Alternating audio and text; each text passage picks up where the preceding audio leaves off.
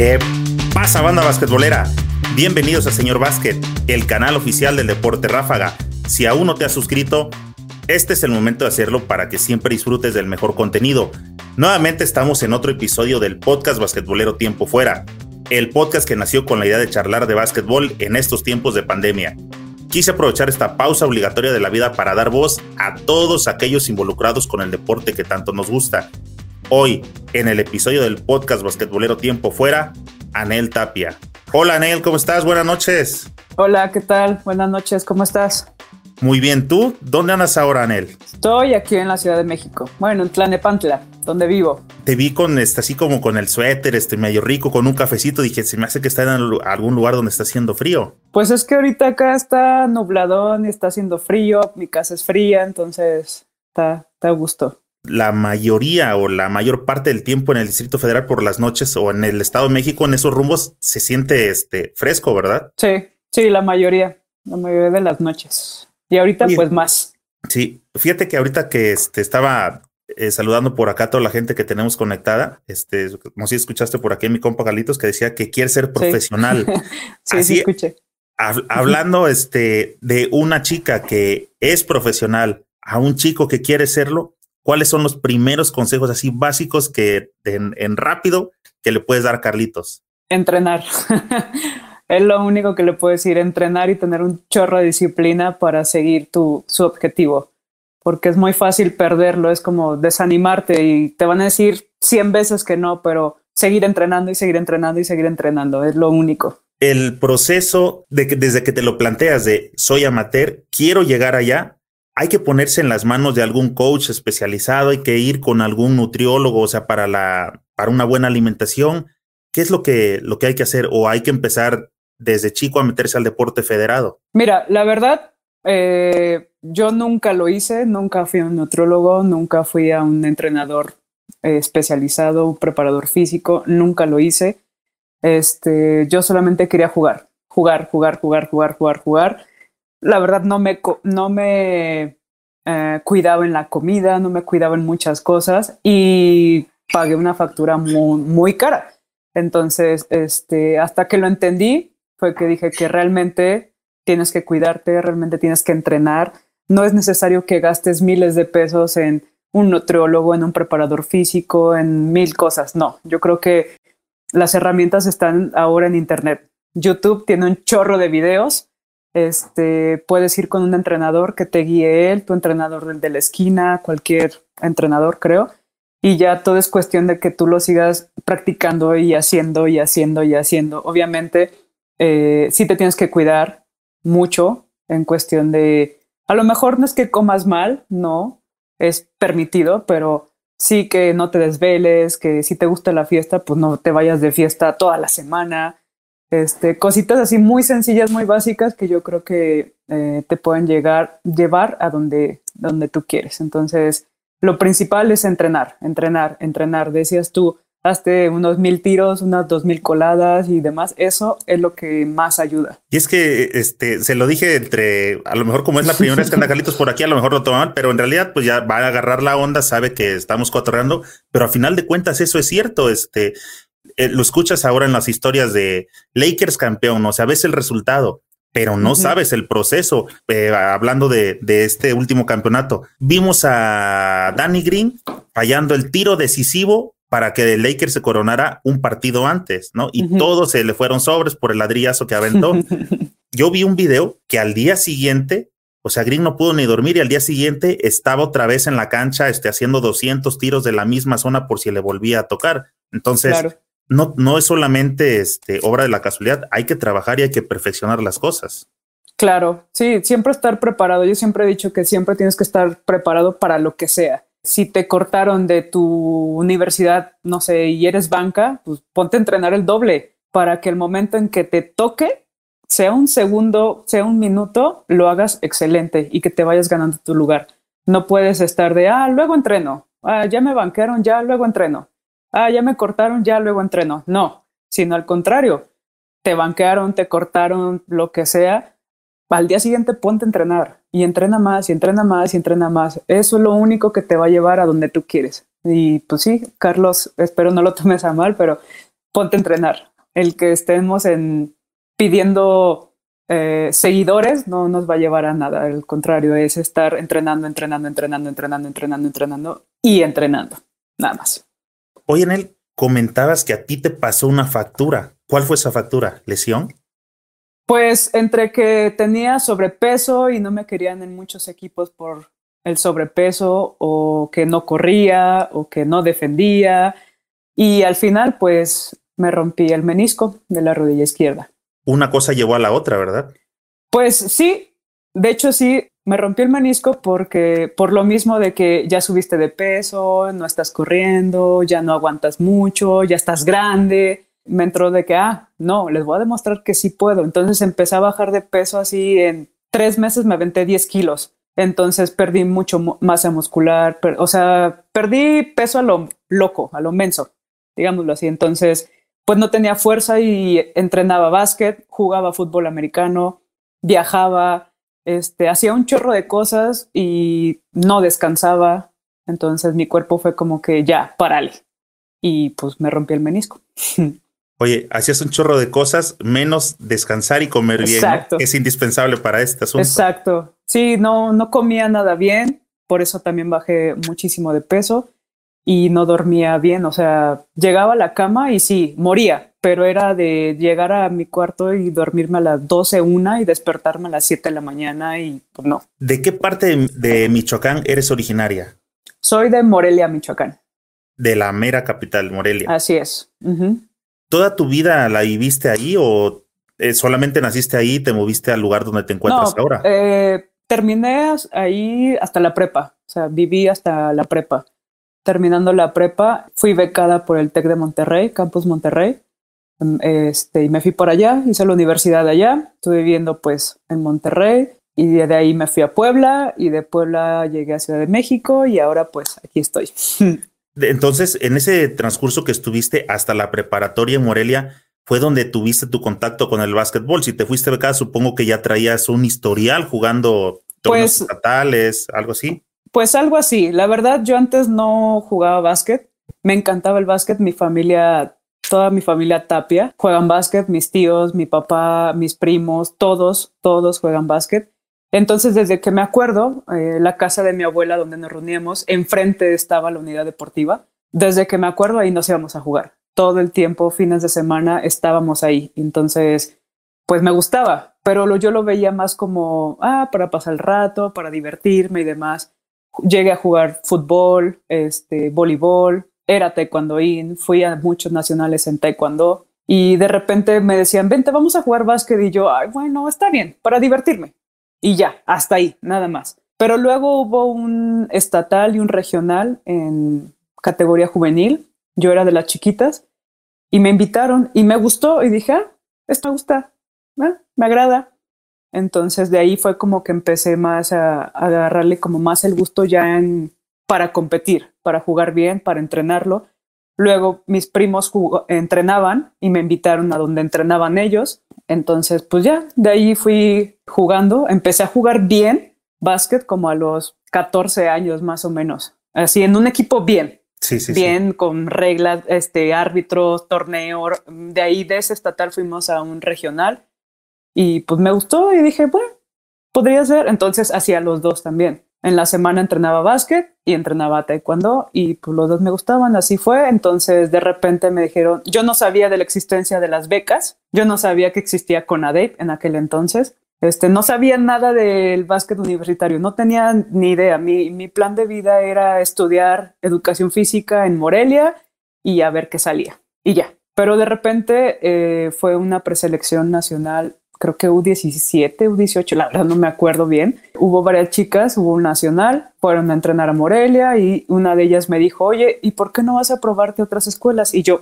¿qué es eso? ¿De qué me estás hablando? Entonces, eh, yo en aquel entonces veía la revista Viva Basket y al final veía que había la liga de hombres, la profesional y demás. Y fue que empecé a ver, ah, existe CONADE y, existe el INAVE, creo que era el INAVE, la verdad no me acuerdo bien. Dije, ¿qué es esto? Y ya fue que más o menos me fui como enterando de lo que era, pero no tenía idea de que eran becas, nada. Hasta que me dijeron, me fui a probar a la UTLA con el coach eh, Antonio Miguel, que ahora creo que está en Toluca, y no me dio beca.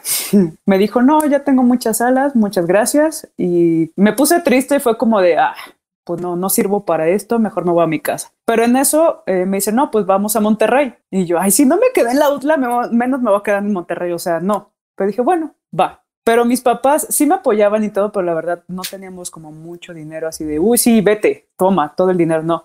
Entonces me dijeron, bueno, vete, pero pues no tenemos dinero para, para darte. Y en aquel entonces jamás, este, me, no había aviones de Morelia a Monterrey directos. Tenía que viajar aquí a la Ciudad de México y así. Había un camión y se hacía 18 horas hasta Monterrey porque iba de paso. Ya más o menos hice como cuentas y demás y dije, bueno, tengo que ganar mil pesos, ¿no? En un mes para poderme ir. Me puse a trabajar, vendí unos tenis, hice un chorro de cosas para conseguir el dinero y poder ir a, a, las pruebas. Y ya estando allá dije, bueno, pues ya, si no me la dan, al menos ya viví la experiencia. Y en aquel entonces estaba Alberto Alegría, este, un coach que, que quiero mucho, aprecio mucho, y, y, me dio la beca del 90 y dije, va, sí, y me quedé allá.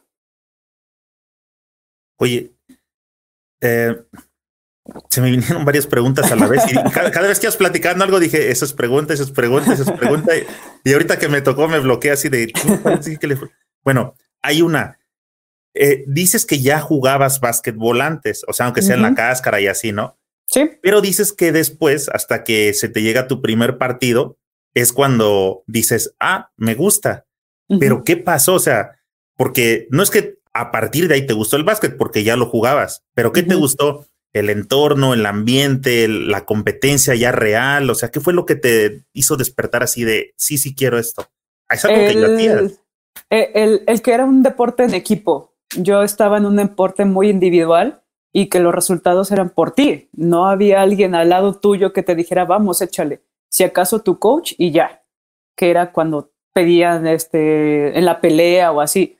Pero el, la convivencia, el que viajaras con un equipo, el que fueran varias chavas de tu misma edad, este, interactuando, dentro de la cancha también, hey, vamos, no sé qué, el que te digan si puedes, el que me decían, Anel, tú tírala o o acompáñame aquí o ayúdame acá o así dentro de la cancha, ese compañerismo me gustó, cosa que no tenía en TAE y, y pues me gustó. Eso fue yo creo que lo que más me agradó de, de viajar y, y, tener un grupo de personas que siempre estaba ahí.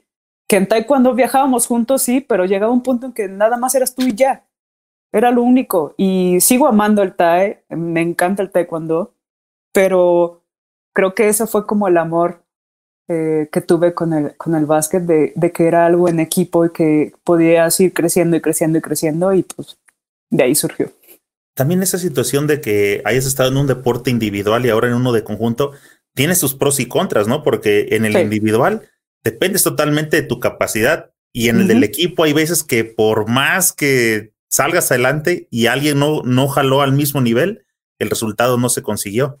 Exacto, yo creo que ese también era como el reto, porque, por ejemplo, en TAE, si perdí una pelea, pues me sentía mal, pero pues era yo. O sea, no había alguien que me dijera, no, pues mira esto. O sea, sí, tu coach o así, pero pues no, nada más. Y, y dentro de, del básquet era también dentro de esa frustración de, ah, pudimos haber hecho más o tú, ¿por qué no la desbloqueaste? O sea, también el, estar peleando con alguien o echarle la culpa también era divertido, la verdad, también es divertido. Entonces, es, eso me gusta pelear con, los demás, repartir culpas. Sí. Oye, fíjate, otra este, interesante, dijiste, eh, bueno, ya dijiste, me dijeron que era ala. ¿Esa es la posición que has estado jugando toda la vida? ¿Desde que empezaste fuiste ala o fuiste...? No, no, cuando yo empecé a jugar así bien en un equipo, era poste. Eh, en Michoacán no somos mucho de ser muy altas. Entonces era poste, yo jugaba de poste y, más porque pues estaba fuerte. O decía, ah, tú estás fuerte, tú vas abajo en la tabla. Pero me gustaba así, pero cuando llegué al TEC, a Monterrey, el coach me dijo, tú no eres poste, tú vas a hacer ala y te voy a bajar de peso, porque te digo, siempre fue como de, estás gordita, estás gordita, estás sobrepasada, no sé qué. Entonces me mandó con la nutróloga, que ahí pues Ya en una escuela como el TEC de Monterrey, pues tienen más posibilidades de muchas cosas. Me mandaron con la nutróloga, este, entrenaba aparte y demás. Y sí, bajé de peso, el coach me ayudó un chorro en, muchas cuestiones, mis compañeras también. Entonces de ahí fue que dije, bueno, voy a hacer ala y ya, ahí me quedé siendo ala. Aparte era la cuarta más chaparra, entonces yo me sentía alta, pero llego al TEC y era la cuarta más chaparra, fue como de, ah, caray, creo que sí estoy muy chaparra. ¿Cuánto mides, este, Anel? 1,73 pues sí, no, no se me hace como para que con unos 73 te mandaran al poste. Pues en aquel entonces sí. y a lo mejor te pasaba también las situaciones que luego eh, suelen suceder en la familia, ¿no? De que, o por lo menos yo me acuerdo que era más común antes, que luego decían, este, tú come, mijito, o veías a alguien gordo y decían, ay, mira, ese, se ve que come bien, hasta sus cachetitos y todo eso, ¿no? No te, no, pues, no era pues no, es que mira, por ejemplo, en mi familia, toda mi familia es muy deportiva, toda. Mi, papá, te digo, toda su vida jugó básquet, mi mamá jugaba básquet, luego jugó boli, mis hermanos siempre han sido muy eh, deportistas, toda, toda mi familia, toda. Y no es que fuera obesa así de muy gorda y demás, no, no, no, no. Este, pero sí me gustaba comer, me gustaba el pan, las galletas, este, y luego no comía bien, entonces comía lo que fuera. No es que estuviera mal ni nada, pero sí me traumaron mucho en ese aspecto de, ah, para hacer ala y tu posición estás, eh, tienes kilos de más y tienes kilos de más y tienes kilos de más. Entonces yo creo que eso también me, me hizo sentirme como muy, muy pasada de peso. Pero no, en mi familia no, no hay obesidad ni nadie estaba gordito ni nada de eso, pero sí yo misma como que era ese trauma de estoy pasada de peso, aparte de que en TAE, pues para, para pelear es por categorías por pesaje. Entonces yo estaba en las más pesadas siempre por lo mismo, entonces era de... Mm, mm. ¿Sí duelen más los golpes también? ¿O igual como está uno más grueso, eh, igual la no, sí, sí duelen. Tenemos más rellenito, pero sí duelen. Supongo que lleva más, este, es cuestión de física, ¿no? Peso más velocidad, etcétera. Oye, otra, otra que digo, ya estoy ahora sí razonando las preguntas, todas las que me salieron cuando dijiste. Dijiste también, alguien te dijo, ¿por qué no te vas a probar? ¿Cómo eran los métodos para probarse antes? ¿Dónde investigabas? ¿Con quién? ¿Cuándo hacían las pruebas? Porque ahora, para los chavos es, es muy fácil abrir internet, este, entrar a la página, manda tu video y mandan sus highlights este, de cómo estoy jugando mis partidos y más o menos ya tienen una idea. En este caso, tú tuviste que, ir. ¿Cómo hiciste para conocer las fechas, con quién, dónde, cuándo, cómo? Pues eh, más que nada fue por ah, mándale un correo o manda este, o sea, conseguir teléfonos y correos eh, por amistades así, no, en aquel entonces pues no había tantas redes sociales, no había esta conexión tan accesible. Entonces, para ir a, al Outla, eh, le mandé creo que un correo al coach, me contestó. Obviamente yo tenía que ir a un cibercafé o algo así para checar y a ver, ah, sí, ya tengo que ir. Y tenía que esperar al día siguiente para volver a ir y demás. Entonces sí era como muy angustiante. Pero pues sí, nada más así, por como por contactos de amigos, del amigo, del amigo y demás. O sea, no era como que lo publicaran o te mandaran algo. Para ir a Monterrey, me, le mandé un correo al coach, me contestó, este, me dijo, pues no hay ahorita, pero vente tal, de tal día a tal día, te ofrezco que te quedes y una comida, tú consigue lo demás y vemos qué hacemos. Entonces, así fue por medio de, de correo. Fíjate que quise hacer hincapié en esta situación porque eh, parece mentira, pero últimamente cada vez que venimos observando a las nuevas generaciones y que ya todo lo quieren este, en bandeja de plata, creo que también por eso a veces no saben este, valorar muchas cosas, ¿no? Piensan que, que lo merecen y bueno, estar escuchando este tipo de situaciones te das cuenta que antes de verdad había que, tal vez por la falta de tecnología o lo que sea, pero la, la cosa era que no te quedabas con las ganas. Ya nos sí, lo que tuviste que hacer para llegar hasta, hasta Monterrey con tus 18 horas de viaje. Sí, Sí, ahora, bueno, ahora es más fácil. Eh, hay muchos chavos que, que, he conocido, chavas y chavos que lo quieren así de, ah, pues que me llame, ah, pues que me escriba, ah, pues si quiere conmigo que, que me escriba o que esto.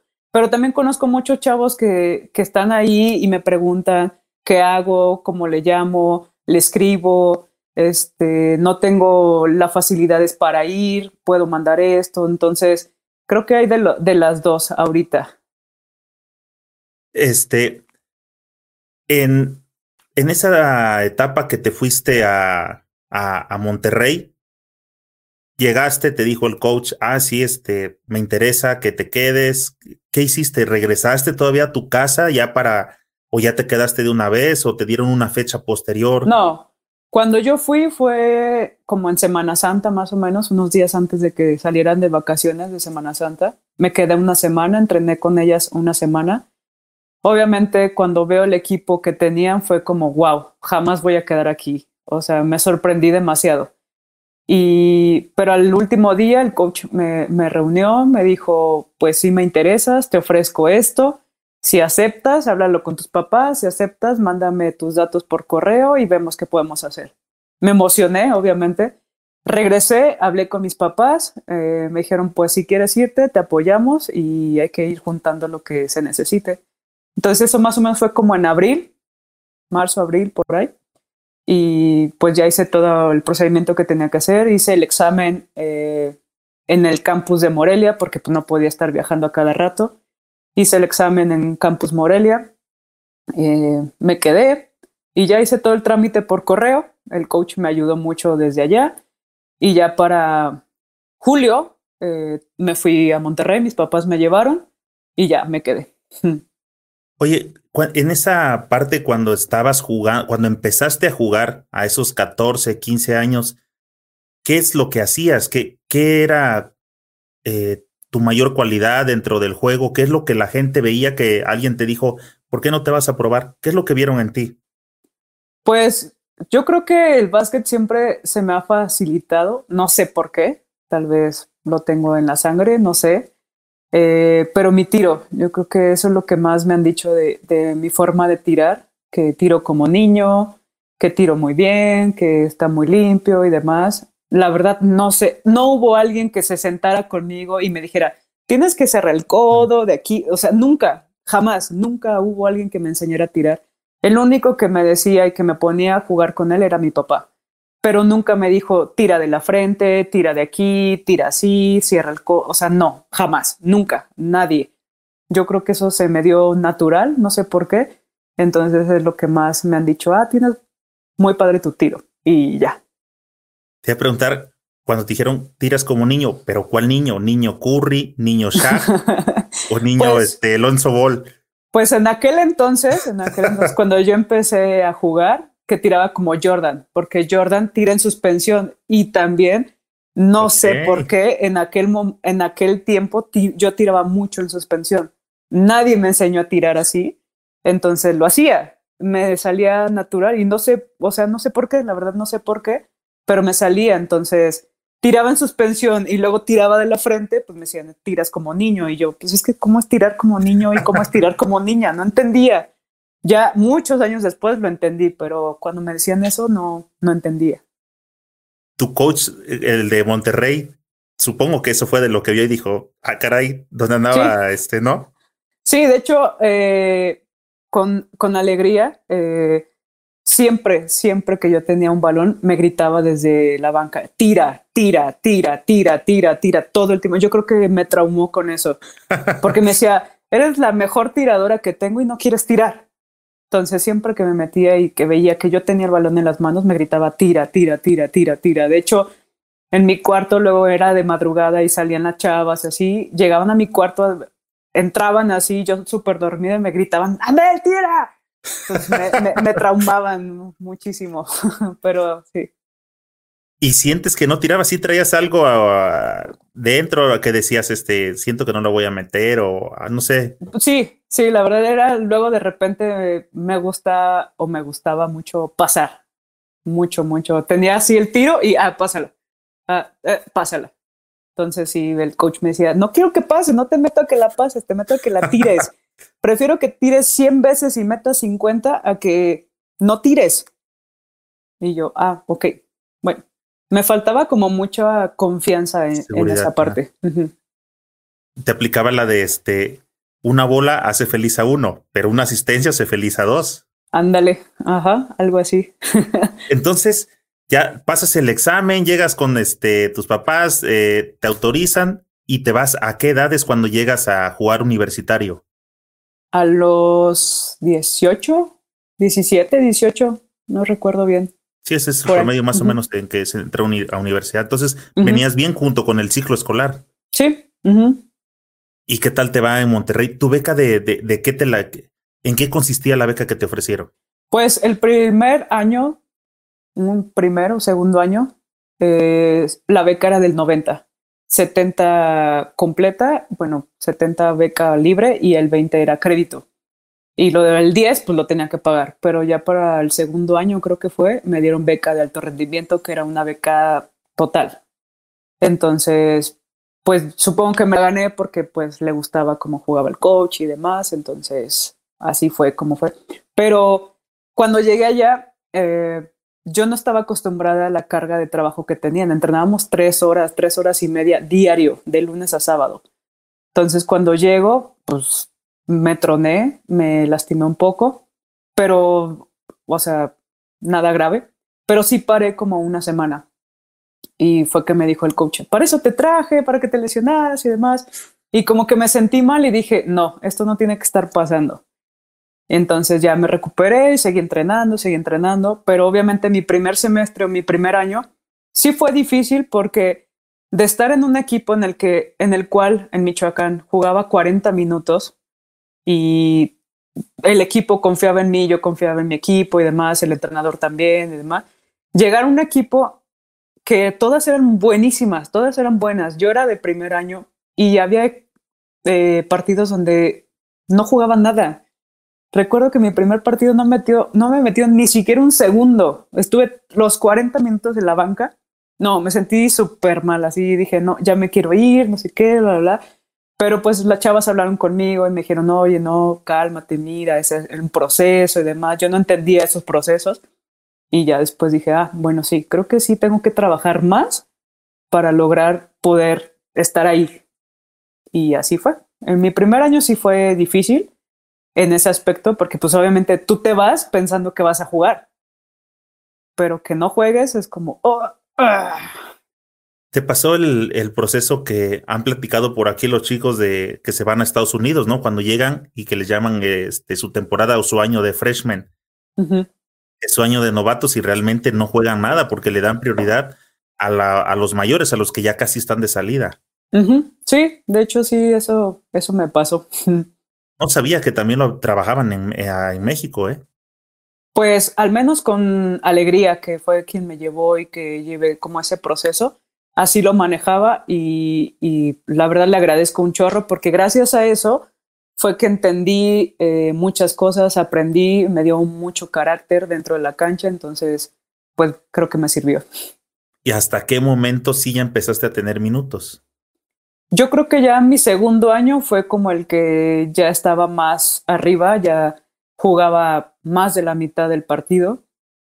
Este, y ahí fue cuando todo mejoró porque pues obviamente ya había bajado de peso, ya había hecho entrenado más.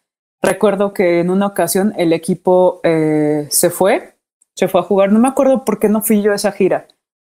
Pues no, no, la verdad no me acuerdo pero el equipo se fue de gira, regresaron, el lunes tenían ellas libre porque pues no iban a entrenar y me citó a mí a hacer sesión de tiro. Yo dije, ah, pues sesión de tiro, una hora, no pasa nada. No, fue horrible, horrible. Mi brazo terminó muerto. O sea, es la sesión de tiro más intensa, cansada que, y pero que sí disfruté de toda mi vida. O sea, fue una hora de puro tiro y tiro y tiro y tiro y tiro y tiro y tiro y tiro y más tiro de todos los puntos posibles. Entonces fue donde dije, wow, jamás había hecho esto.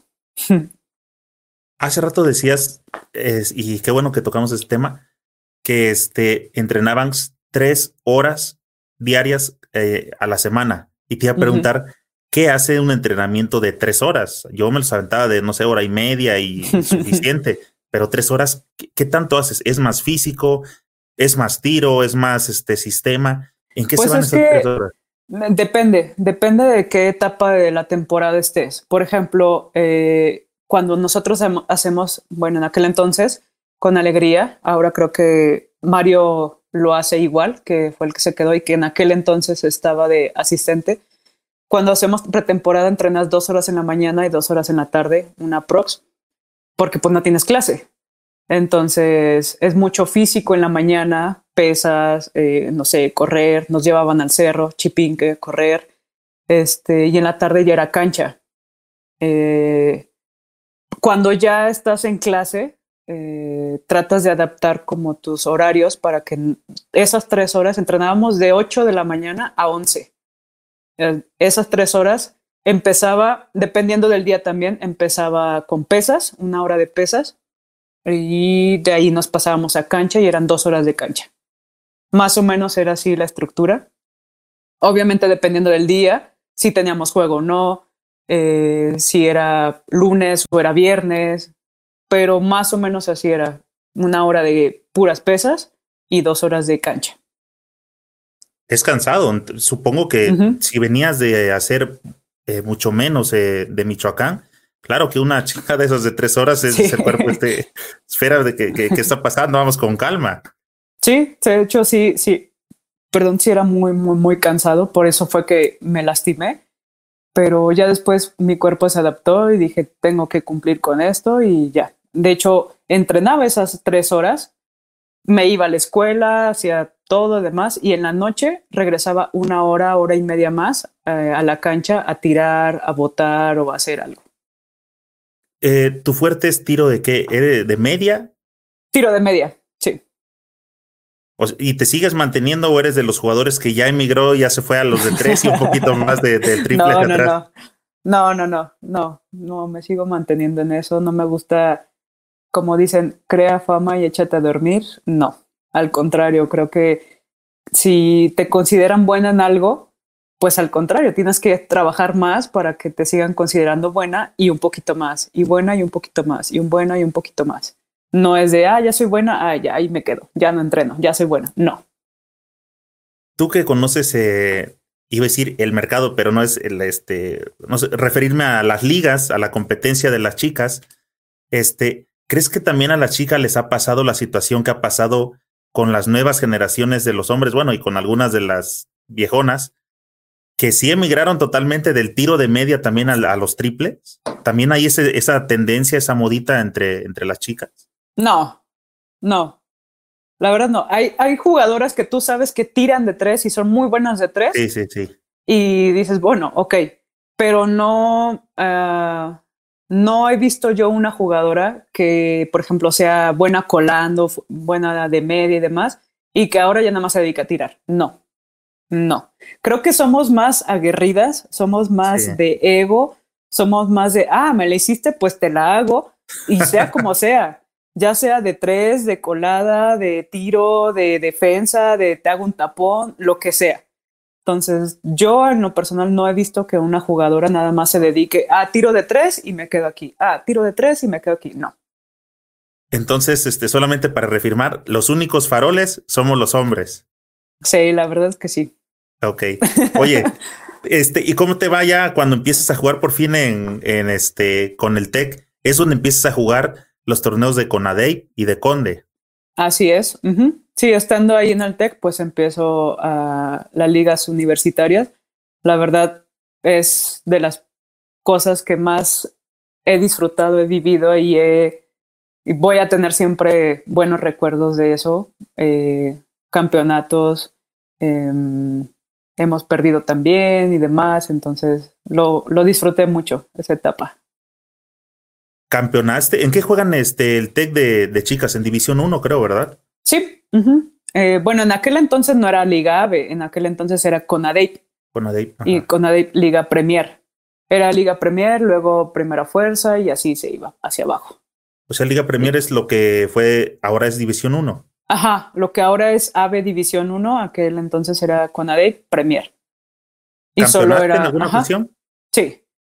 Sí, eh, no recuerdo bien los años, pero sí fueron varios, varios campeonatos en CONADEP y también jugábamos Conde, que eran las universidades. ¿Te tocó asistir a alguna universidad mundial? No.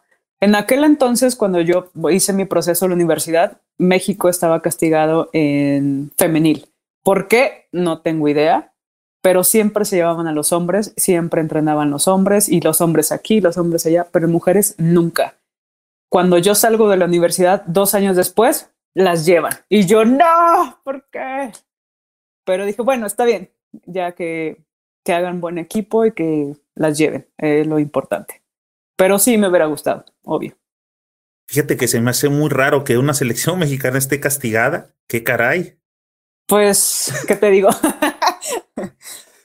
eso eso era lo que nosotros nos decían de que México en selección femenil universitaria estaba castigado. Eso era como la razón que nos daban, porque siempre obviamente preguntábamos, ¿por qué los niños sí y nosotras no?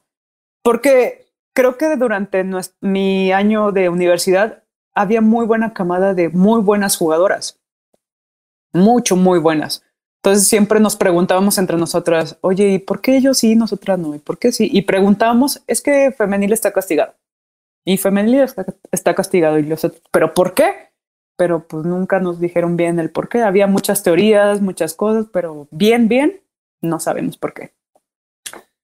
Mira, no me creas, no sé mucho de esa situación, Anel, eh, pero así a ojo de buen cubero y al puro olorcito que, este, que me dio ahorita, si castigan a una federación, se tienen que ir ambas, ambas, este, eh, categorías, ¿no? Varón, bueno, varonil y femenil, se tienen que ir ambos, porque estás castigado como federación. No sé por qué, en cuanto me estabas platicando, eso me sonó como a que este, cuestiones como de presupuesto o de no, este, que no vayan, se me hace que no llevamos buen equipo, no sé, pues, esas, puede ese tipo de situaciones que no sé por qué, pero suceden muy a menudo por acá en el país, ¿no? sí, bastante. Pues puede ser, puede ser que haya sido algo así ya después ya no llegaste a saber nada de en el en el andar de, del básquetbol que hayas este, escuchado de ah por eso no iban las chicas de aquella generación o algo así. No, la verdad no. Te digo, todo era como teorías de ah no iban porque son malas, ah no iban porque hace muchos años las castigaron porque faltaron un juego o no iban porque no sé mil cosas. Pero en, en ciencia ciencia cierta, la verdad no tengo idea y a la fecha no lo sé. Y a ti que te tocó esa camada, ¿crees que hubiera salido un buen representativo universitario mexicano? Sí, sí, claro que sí. Estoy 100% segura. Te voy a contar algo que pasó. En el 2008, me parece, 2008, nos mandaron llamar a selección, mi primer selección nacional. Éramos muchísimas jugadoras, muchísimas. Entre ellas éramos fácil unas 12. Sí fue 2008, 2008, 2010, por ahí éramos varias seleccionadas, bueno, preseleccionadas de universidad y las grandes. Entonces, pues hacían como partidos de exhibición aquí y allá. Fuimos a jugar a Ixmiquilpan en Hidalgo. Y en aquel entonces estaba Ray Santana de entrenador y de asistente Sergio Molina, que ahora es el coach de la selección mayor. Ajá. Entonces nos dividieron. Ray Santana se fue con la selección, eh, o bueno, con las chavas que eran mayores, La Cucha, Abril García, Brisa Silva, todas ellas, Janet, Tainé, todas ellas estaban en un equipo, que eran las grandes. Y todas nosotras con Sergio Molina, las universitarias, estábamos con él. Entonces se hizo un partido de exhibición, las grandes contra las chicas, digámoslo así. Jugamos y les ganamos. O sea, fue un, partido muy padre. Ajá. Fue muy, un partido muy padre. Eh, les ganamos, creo que al final, así por dos puntos o algo así, no recuerdo. Entonces fue, fue ahí cuando todas nosotros las universidades dijimos, no manches, o sea, tenemos un super equipo. Pudiéramos ir a una universidad fácil. Y lo hablamos, y te lo digo porque lo hablamos nosotras, que éramos todas universitarias, todas. Pero pues, te digo, a la fecha no sé qué pasó, no sé qué, no sé. E, ese tipo de, de, eventos depende del, de quién, del conde dependía en ese momento. En aquel entonces, la verdad, tampoco sabría decirte porque no me, um, no me preguntaba mucho quién mueve, quién hace, quién deshace. Yo solamente cumplía mi sueño de ir a selección nacional y ya, hasta ahí. Con el hecho de estar ahí, entrenar, quedarme dentro de las 12, para mí ya era una meta cumplida. No me importaba si me pagaban, si no me pagaban, si dormía en el piso, si no, o sea, no me importaba nada. En aquel entonces yo lo que quería era estar en selección nacional, dar todo de mí y ya. Entonces nunca me pregunté quién pagaba, quién no pagaba, quién recibía dinero, quién no recibía, nada, nada de eso. Quién, si estaba de MEVA, si era conde, si era federación, si era, no, la verdad no sabía, porque no me importaba en aquel entonces, solo quería jugar, nada más. Ahorita que comentabas eso, en ocasiones anteriores yo he comentado aquí en el podcast que creo que muchos de los federativos o la gente de pantalón largo precisamente abusa de ese tipo de, de situaciones que tú acabas de mencionar. La gente llega ilusionada, no pensando en el dinero, sino en ponerse la camiseta de México, de voy a representar a mi país, este, aquí vas a dormir. No, no le hace, este, yo vengo con ganas, ¿sí me entiendes? Y creo que ellos han abusado también de esa parte porque pasan a jugar con los sueños o de, este, de la gente. Saben que la gente no pide, la gente está agradecida con tener la oportunidad y también por eso se les ha dado eh, pie a ellos de que sigan haciendo chingadera tras chingadera, porque no hay quien les ponga como un límite. Y creo que también ahí el jugador es difícil culparlos, porque llegan con toda la ilusión, como bien lo acabas de decir. Pero creo que en el momento en que ya últimamente alguien diga, este, no más, no vamos por esto y que se hagan públicas las cosas, creo que ahí podría venir como algún punto de quiebre para las nuevas generaciones, sobre todo, porque ustedes ya lo sufrieron. Sí, claro, es totalmente de acuerdo y lo he dicho en mil lados y donde he tenido la oportunidad de, de hablar, de entrevista, lo he dicho, si tú llegas a selección nacional, pregúntale a un niño ahorita de 15, 14 años qué es lo único que sueña, llegar a selección nacional sin importar si le pagan, si no le pagan, si le dicen, si no le digan. Es su sueño. Obviamente ya que llegas, lo cumples, dices, wow, quiero seguir haciéndolo. Pero conforme vas pasando y vas pasando y vas pasando una cosa tras otra, tras otra, tras otra, dices, ah, creo que aquí hay algo raro.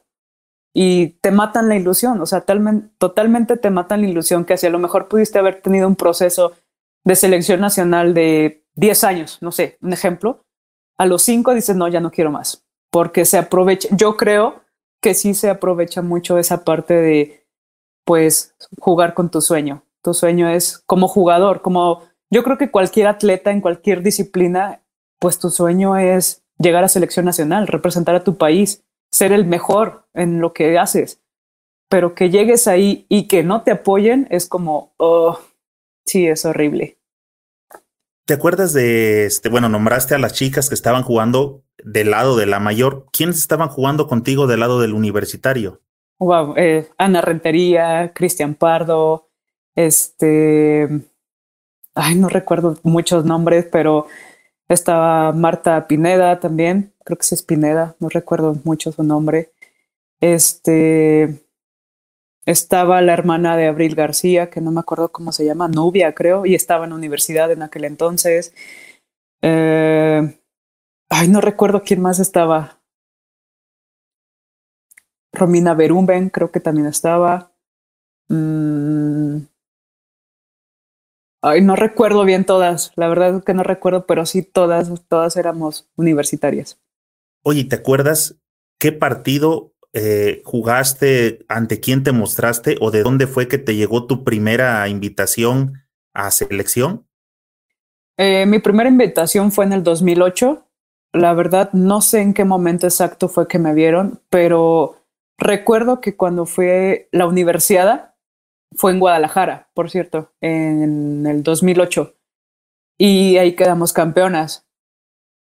No me acuerdo si en la semifinal o en la final, estaban mencionando que estaban los entrenadores que iban a ser de la selección nacional, que jugáramos súper bien. No sé si lo dijeron para que jugáramos bien o, o para qué, pero lo dijeron, entonces como que de ahí me entró la espinita de dije, ah, aquí es mi oportunidad y pues traté de jugar lo mejor que pude. En, eso fue más o menos en mayo. Pasó mayo, junio yo me estaba preparando para hacer mi verano en, en Monterrey, la escuela de verano, y de repente me llegó una carta por correo de la maestra Silvia de la UACJ, donde decía que estaba invitada a formar parte de la preselección nacional. Y fue como de, wow, ya no, pues obviamente ya di de baja mi verano, dije, me vale, no lo voy a hacer. y me fui a, concentrarme para la selección. Comentaste al inicio que estuviste en el TEC de Monterrey y después en Puebla. ¿Qué fuiste a, hacer, a Puebla? ¿Maestría? Eh, no, no, me faltaba una materia por terminar y yo la verdad ya no quería estar en Monterrey. No me gusta la ciudad de Monterrey, no me gustó. Me gustó todo lo que el ambiente universitario, lo que viví, lo que todo, todo, pero el clima de Monterrey lo odié, la verdad. Perdona a todos los que viven allá, pero no me gustó Monterrey en ese aspecto. Y quería salir corriendo y mi última materia la fui a hacer a Puebla. Y pues de ahí ya me quedé a vivir un, un rato. O sea, sí te brindaba esa facilidad, pero lo hiciste en el TEC de Monterrey, Campus Puebla. Ah, Campus Puebla. Mi última materia la hice, la hice ahí y pues ya ahí me quedé. Después de terminar mi última materia ahí, me quedé otro rato más, empecé a trabajar como entrenadora en una empresa y demás, hice muchas cosas y pues ya, ahí me quedé, luego ya me vine para acá. Oye, pero ¿por qué en este, o sea, qué fuiste a hacer a, Puebla? ¿Por qué a Puebla?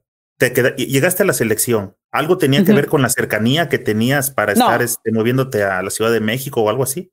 No, no, a Puebla la verdad fue por nada más. Eh, la materia que yo, a mí me faltaba en mi carrera, solo no estaba en Guadalajara, Querétaro y Puebla.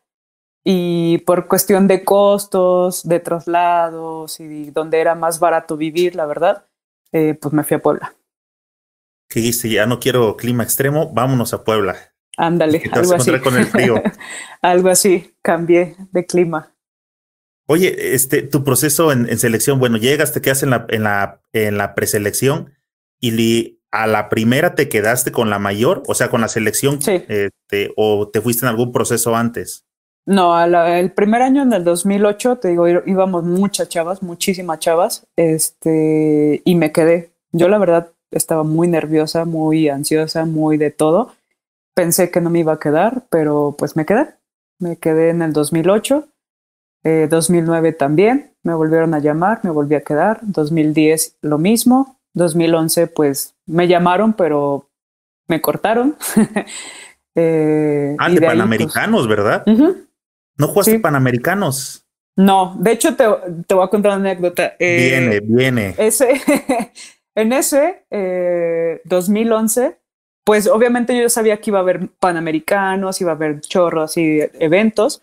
Entonces, para iniciar mi semestre, agosto, diciembre y Panamericanos era en octubre, yo hablé con mi coordinador deportivo, hablé con mi coach, hablé con la coordinadora académica, donde me dieran chance de nada más llevar dos materias y en línea para poderme ir yo a la concentración, poder estar bien preparada.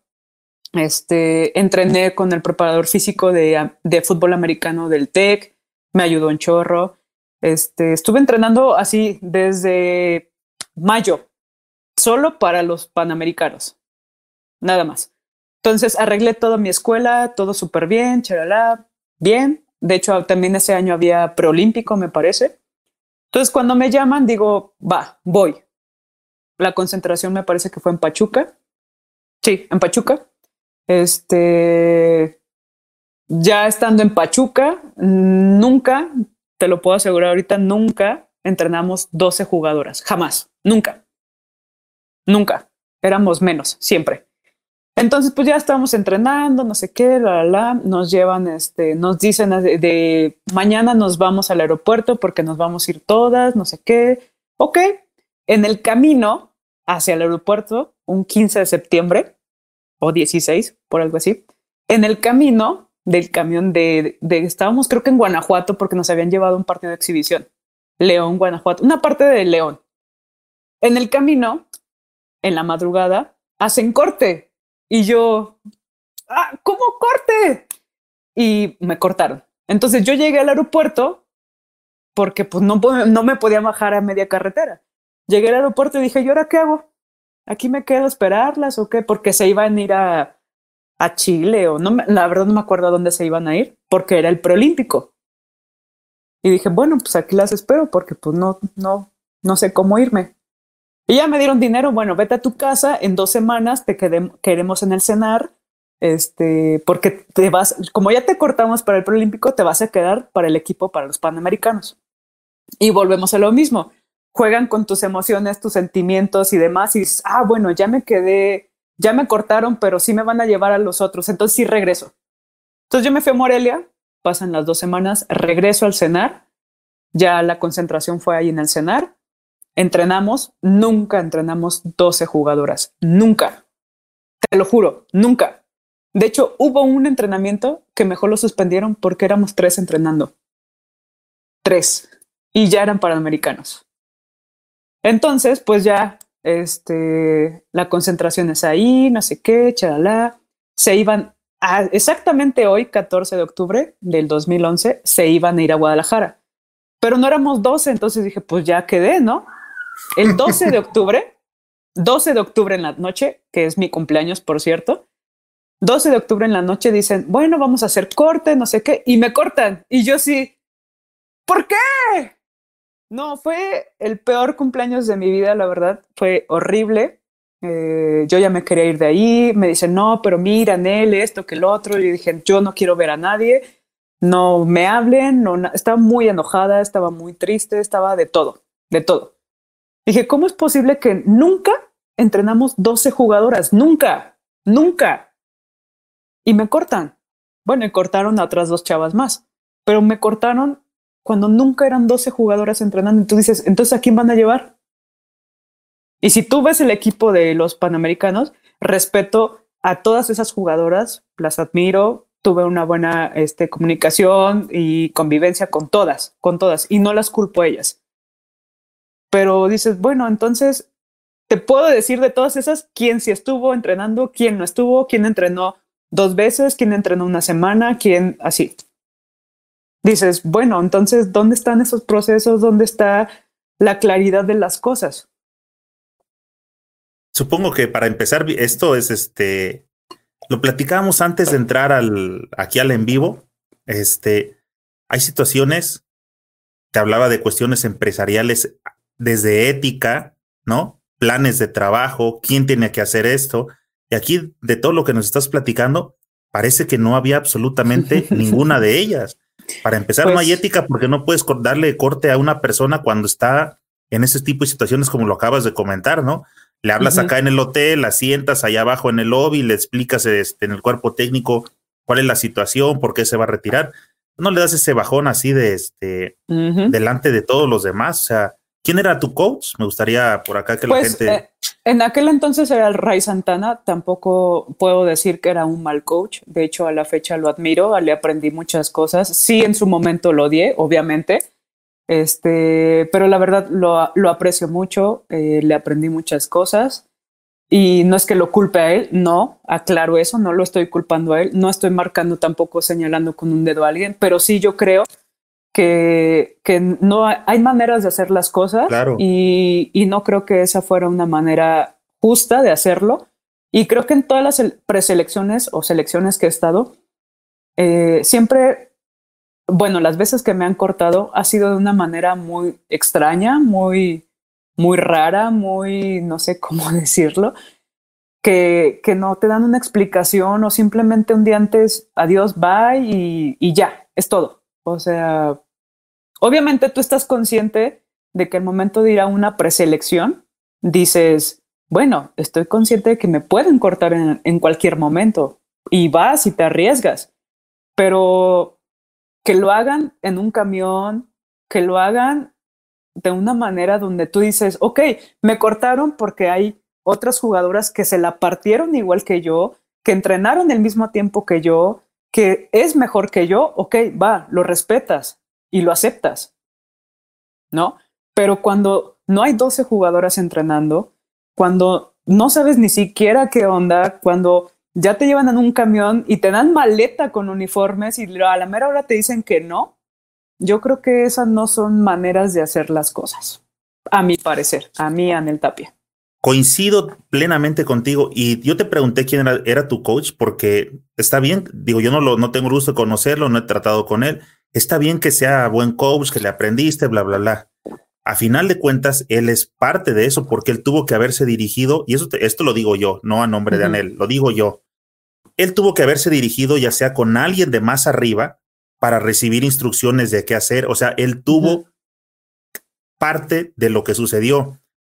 Eh, tú dijiste, es que ya sabemos que nos pueden cortar en cualquier momento, pero cualquier momento no se refiere a esos momentos, a bajarte del camión. Cualquier momento se refiere, y yo lo entiendo así, creo que todos este, los que están ahorita siguiendo este, la transmisión pueden coincidir conmigo. Eh, tú esperas de que, a ver, hay 20 este, jugadoras, estamos en el entrenamiento, vamos a hacer un interescuadras porque tengo dudas entre ella y ella, y pues hoy mis dudas este, ya las disipé. Definitivamente me quedo con ella, termina el entrenamiento y le digo a las ocho restantes, a ver, vengan ustedes, este, gracias, y pues a menos que haya una lesión, por aquí les voy a echar un grito. Eso es en cualquier momento, no en cualquier momento es este tres de la mañana y eh, tocando la puerta y no, o sea, y es algo así. Parte de la ética. Y yo creo, otra vez me llegó ese aire, una de nepotismo, esa fue una. Y la otra que me llegó cuando me estás platicando esto es, no tenían considerado todavía quién sí estaba segura de que iba a ir. Entonces siento que andaban manejando como algún grupito por acá abajo esperando de que este, si se me cae una de las que ya tengo contempladas, voy a echar mano de aquí. Y no pasó y pues les tocó que les dieran gas. Esa es mi suposición, porque no, me, no, no me suena de, de este, no le encuentro lógica pues ese tipo de, de planteamientos y en selección mexicana. O sea, cada vez le quitan más el, el valor, el prestigio a, a, cómo debe dirigirse por lo menos una selección. Claro, sí, claro. Totalmente. Es como te matan el sueño, te matan la ilusión. Eh, las demás chavas ven que te tratan y, y, y lo que hacen y, y por eso luego ya muchas no quieren ir. Muchas, por eso dicen, no, yo no voy a pasar esto, a que me digan esto, a que me hagan esto, mejor no voy. Eh, ese campeonato de Panamericanos, eh, por lo menos, ya es cuestión de, de, evaluar ahora sí el número, el resultado. No les fue mal a las chicas, ¿verdad? O sea, esa selección, a pesar de ese proceso, tuvieron un buen campeonato de Panamericanos, también hay que decirlo. Sí, claro, por eso te digo, o sea, tú ves el equipo y la verdad todas las admiro, eh, admiro lo que hicieron quedar en segundo lugar es wow, sorprendente. Yo creo que el, el, que representes a tu país fuera del país te motiva y muchísimo, muchísimo, pero que representes a tu país dentro de tu país es como wow, es una sensación que no te puedo describir. Me tocó este representar a México en los centros eh, Juegos Centroamericanos. Ajá y del Caribe en Veracruz y es sorprendente la cantidad de gente que te apoya, que te ve en la calle, que te dice chale ganas, voy a ir a verte, voy a ir a ver el juego, voy a hacer esto y dentro de la cancha todo desde que inicia hasta que se acaba todo el tiempo gritando este es wow, una sensación que que no lo puedo describir así con palabras, es wow. Entonces yo creo que el que estuvieras en unos panamericanos en tu país es te saca fuerza hasta de donde no. Fíjate, vamos a tocar un tema este, interesante, Anel. Ya lo estábamos tocando también en la previa antes de entrar. Platicábamos de que a mi parecer hace falta algo porque las chicas juegan bien, son intensas, este, tú lo tradujiste en, en aguerridas, este, ah, me pegaste, ahorita me la desquito. O sea, yo he visto que tienen toda esa actitud.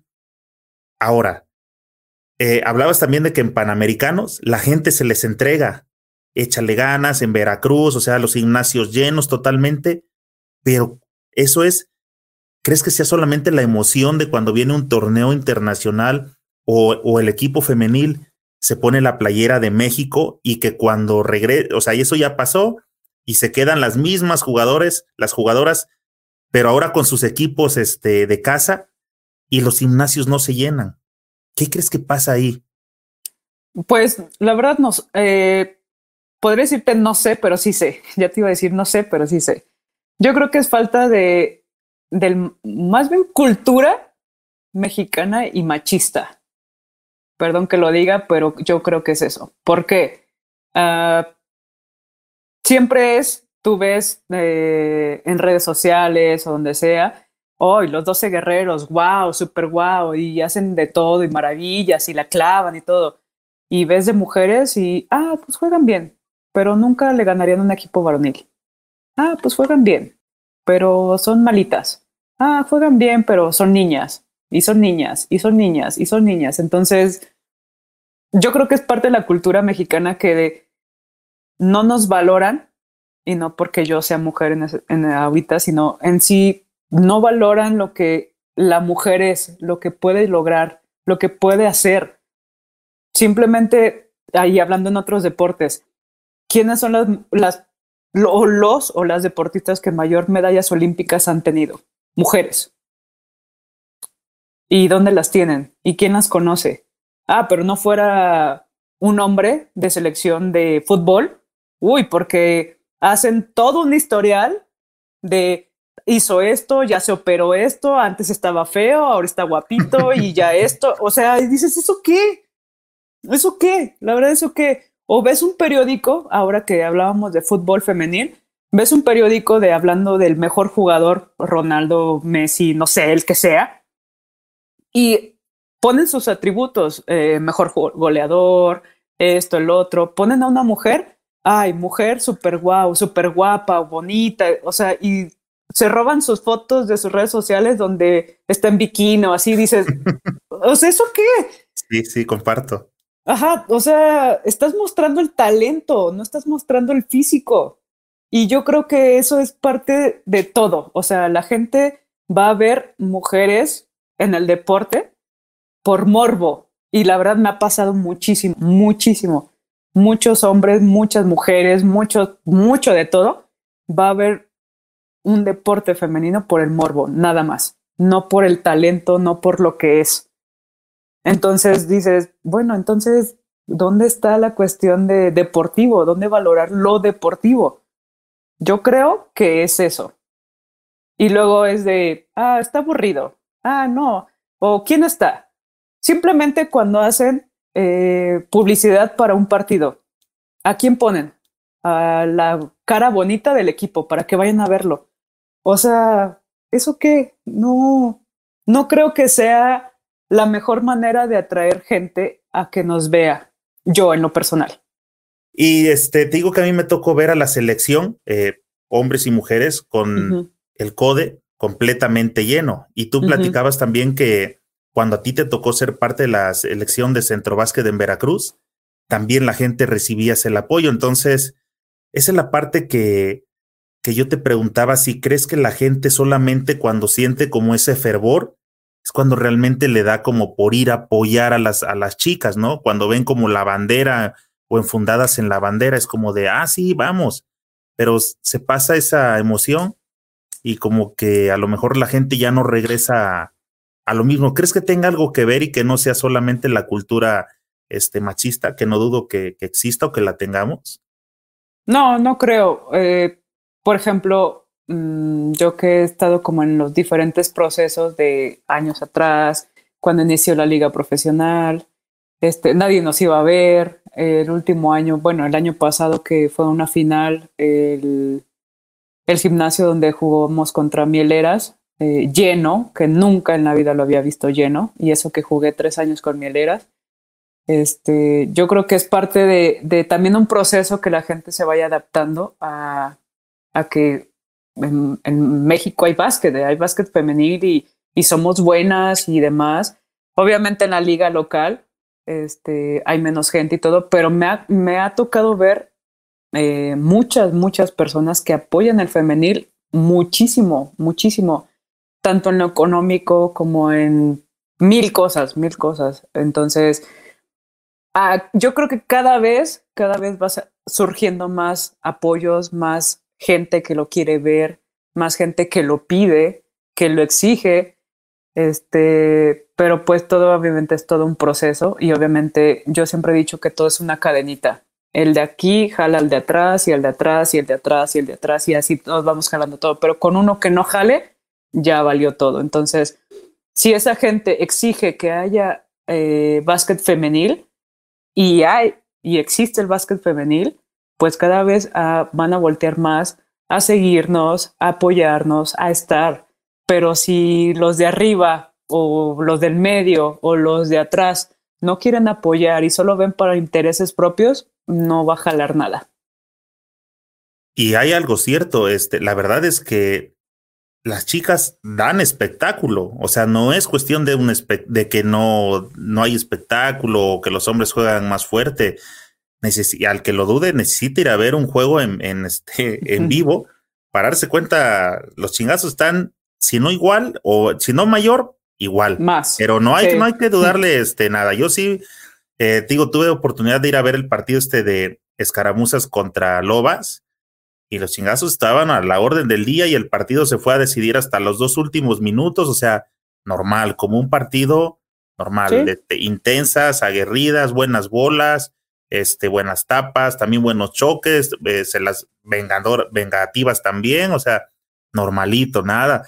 Pero sí volteaba a ver la tribuna y decía, ¿por qué no alcanza a venir este más gente si en realidad los partidos son buenos? El, horario es bueno, es un horario familiar. Bueno, por lo menos acá empezó creo que a las seis, siete, o sea, un horario bastante agradable en sábado para estar viendo básquetbol en vivo.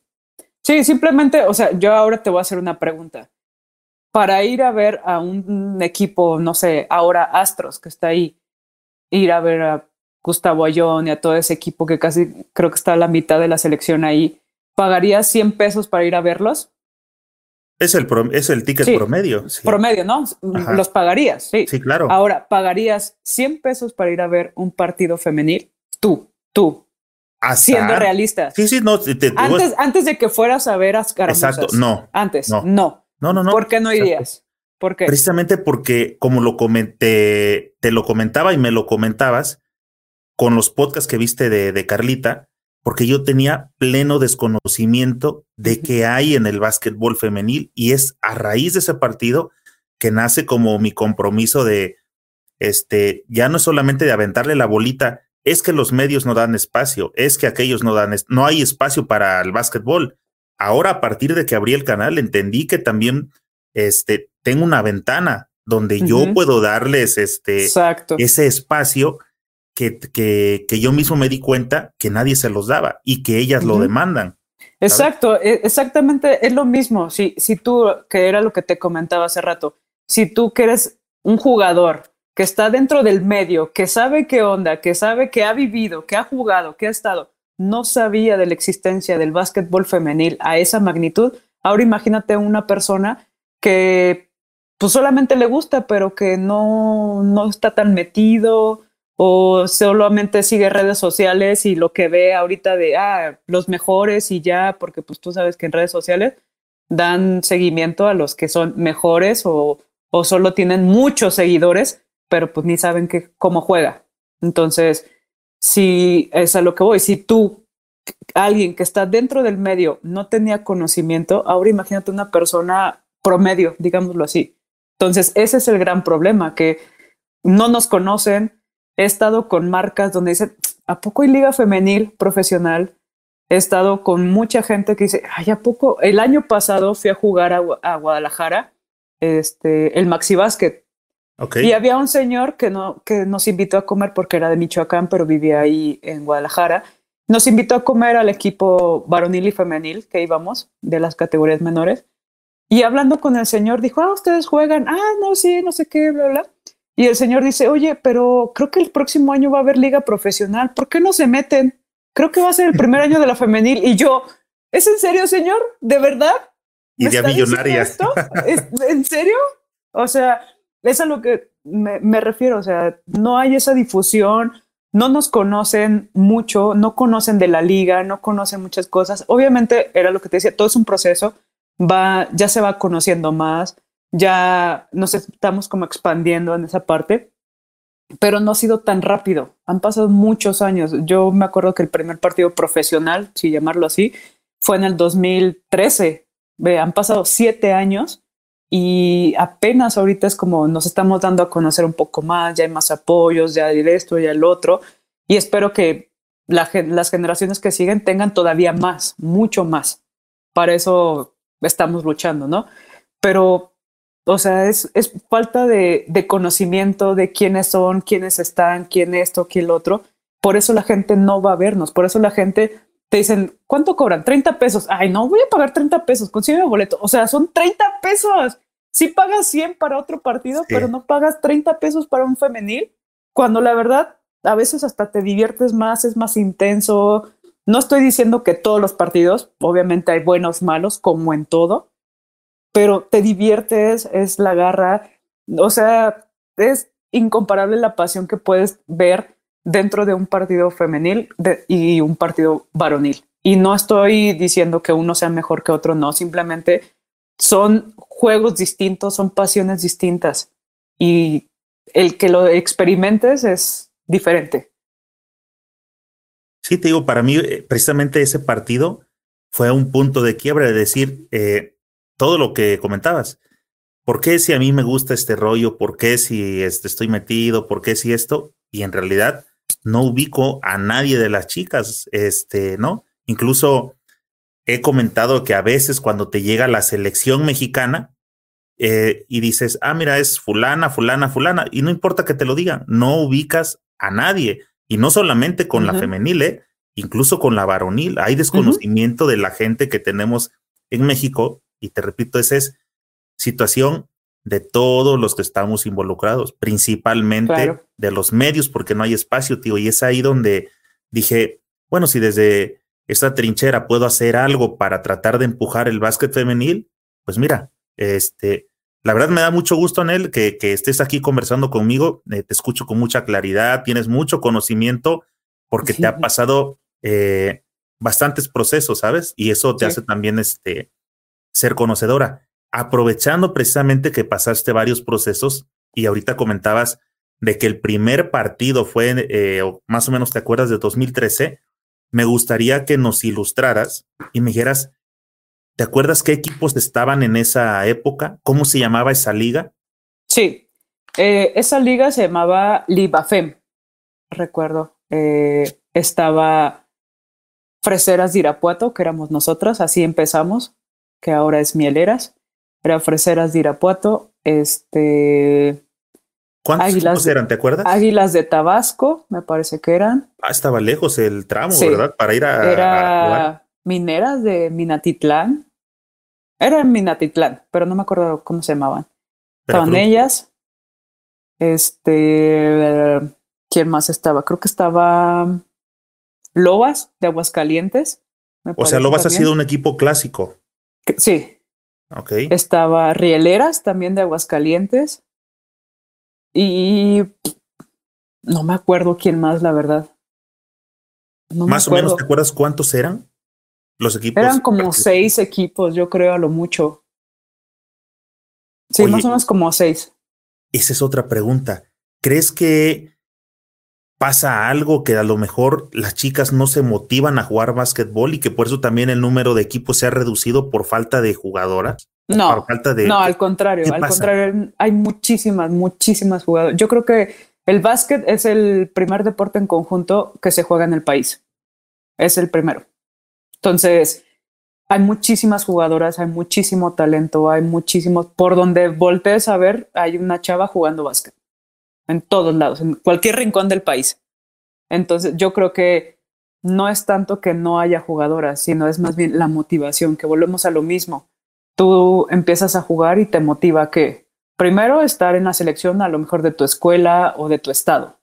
Ya estás ahí, a lo mejor buscar jugar en otro lado, fuera, ir a nacionales, ir a esto.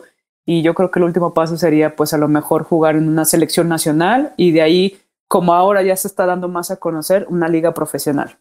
Yo creo que más o menos eso sería como la meta a seguir por una jugadora y por lo que he escuchado también con diferentes jugadoras.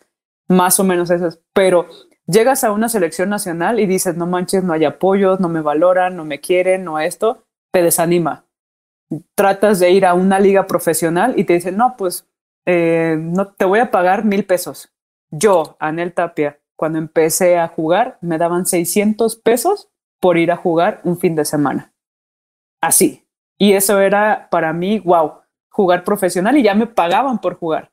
Ya me sentía súper profesional. Entonces, sí, sí, entonces ahora qué está pasando? Y lo he visto, lo puedo decir porque lo he visto y me ha pasado y, y demás. ¿Qué pasa ahora? Llegas a un equipo profesional porque a lo mejor dices, bueno, no es tanto mi idea selección nacional, pero sí quiero jugar profesional. Llegas con un equipo profesional, pero como no eres de renombre o no te han visto jugar o demás, dicen, ah, bueno, pues te doy 100 pesos por jugar. Y tú dices, ¿100 pesos? No me da ni para el transporte. Entonces, también eso es como parte de que ve los salarios que tienen los hombres y ve los salarios que tienen las mujeres. O sea, es muy... Hace rato me preguntaba alguien que si del básquet se puede vivir. En hombres, sí, fácil. En mujeres es muy, muy complicado. ¿Se puede? Sí. Pero para que puedas llegar a vivir del básquet, ¿qué tienes que hacer? Ser súper buena, saberte manejar y, e irte con equipos que te van a pagar al menos durante la temporada algo con lo que vas a poder estar o vivir o hacer buenos acuerdos. ¿Qué pasa? Con los hombres tienen agentes y se manejan por medio de agentes.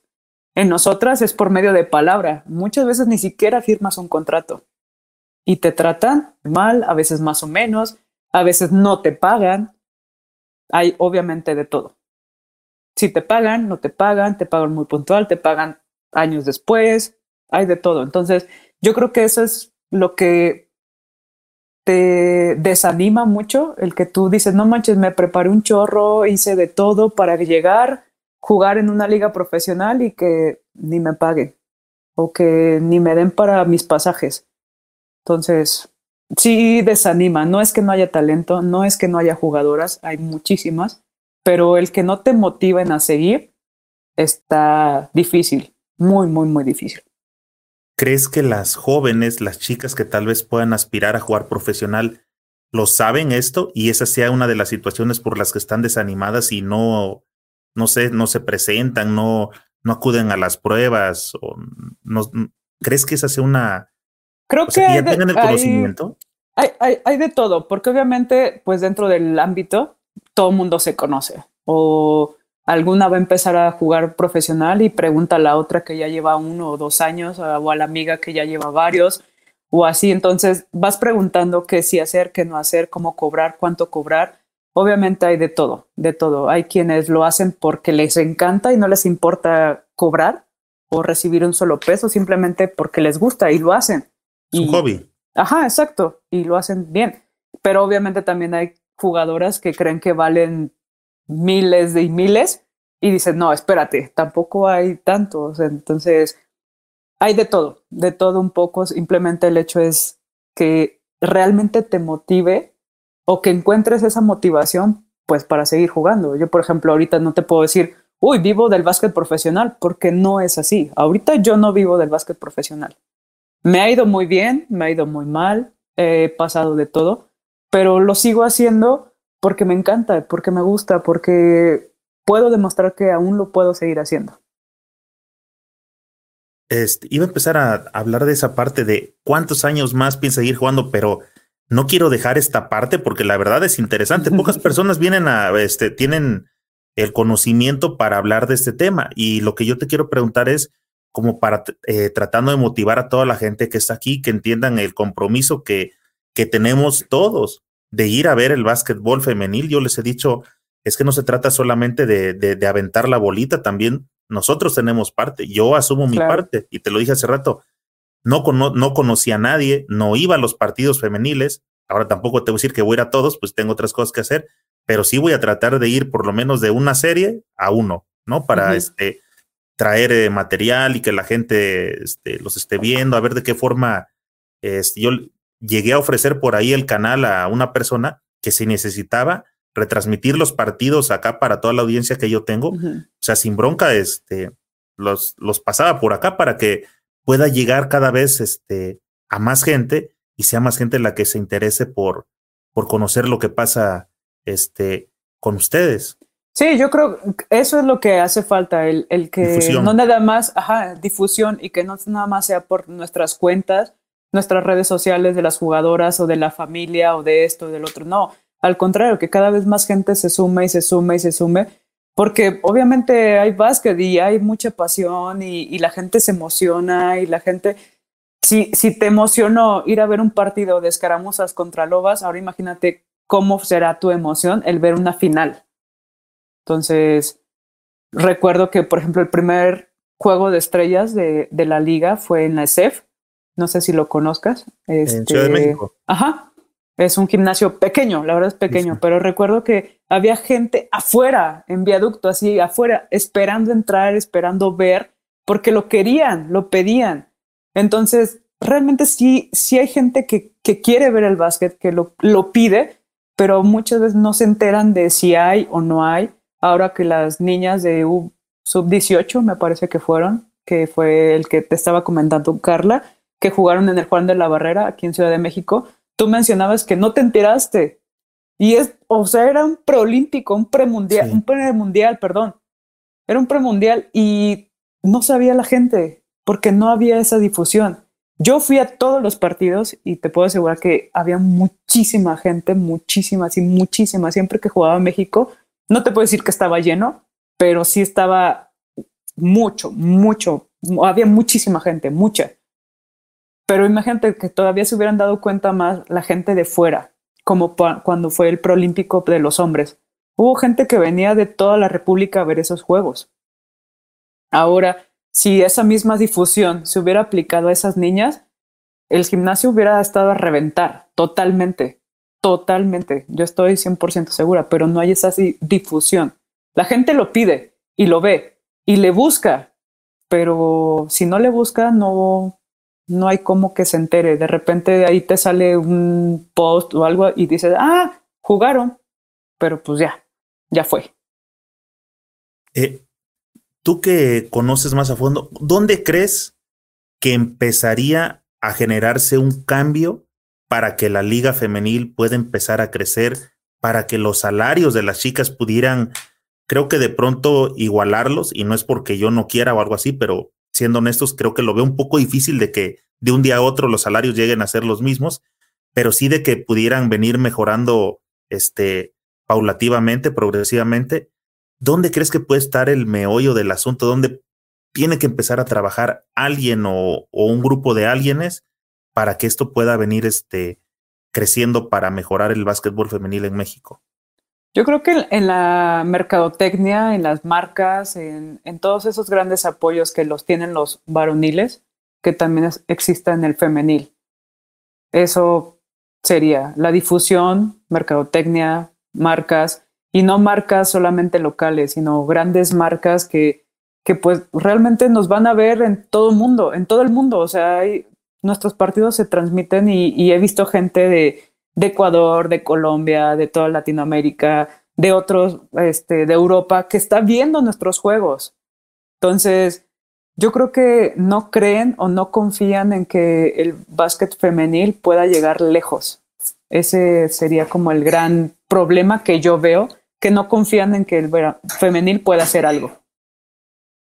Tú, que lo conociste desde el 2013 a la fecha, ¿sí has notado mejorías que ha venido, ah, o hay crecimiento en el básquet femenil? Sí, sí, totalmente. En el 2013 éramos seis equipos, nos veían a ver nuestros familiares nada más, y eso si acaso había un bien poquita gente en las gradas.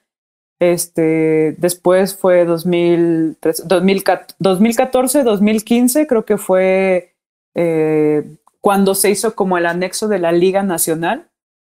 Estaba la Liga Nacional de los Hombres y era como el anexo de la femenil también, de hecho eran las mismas iniciales, nada más que al final F de femenil. Se incorporaron más equipos, llegaba más gente.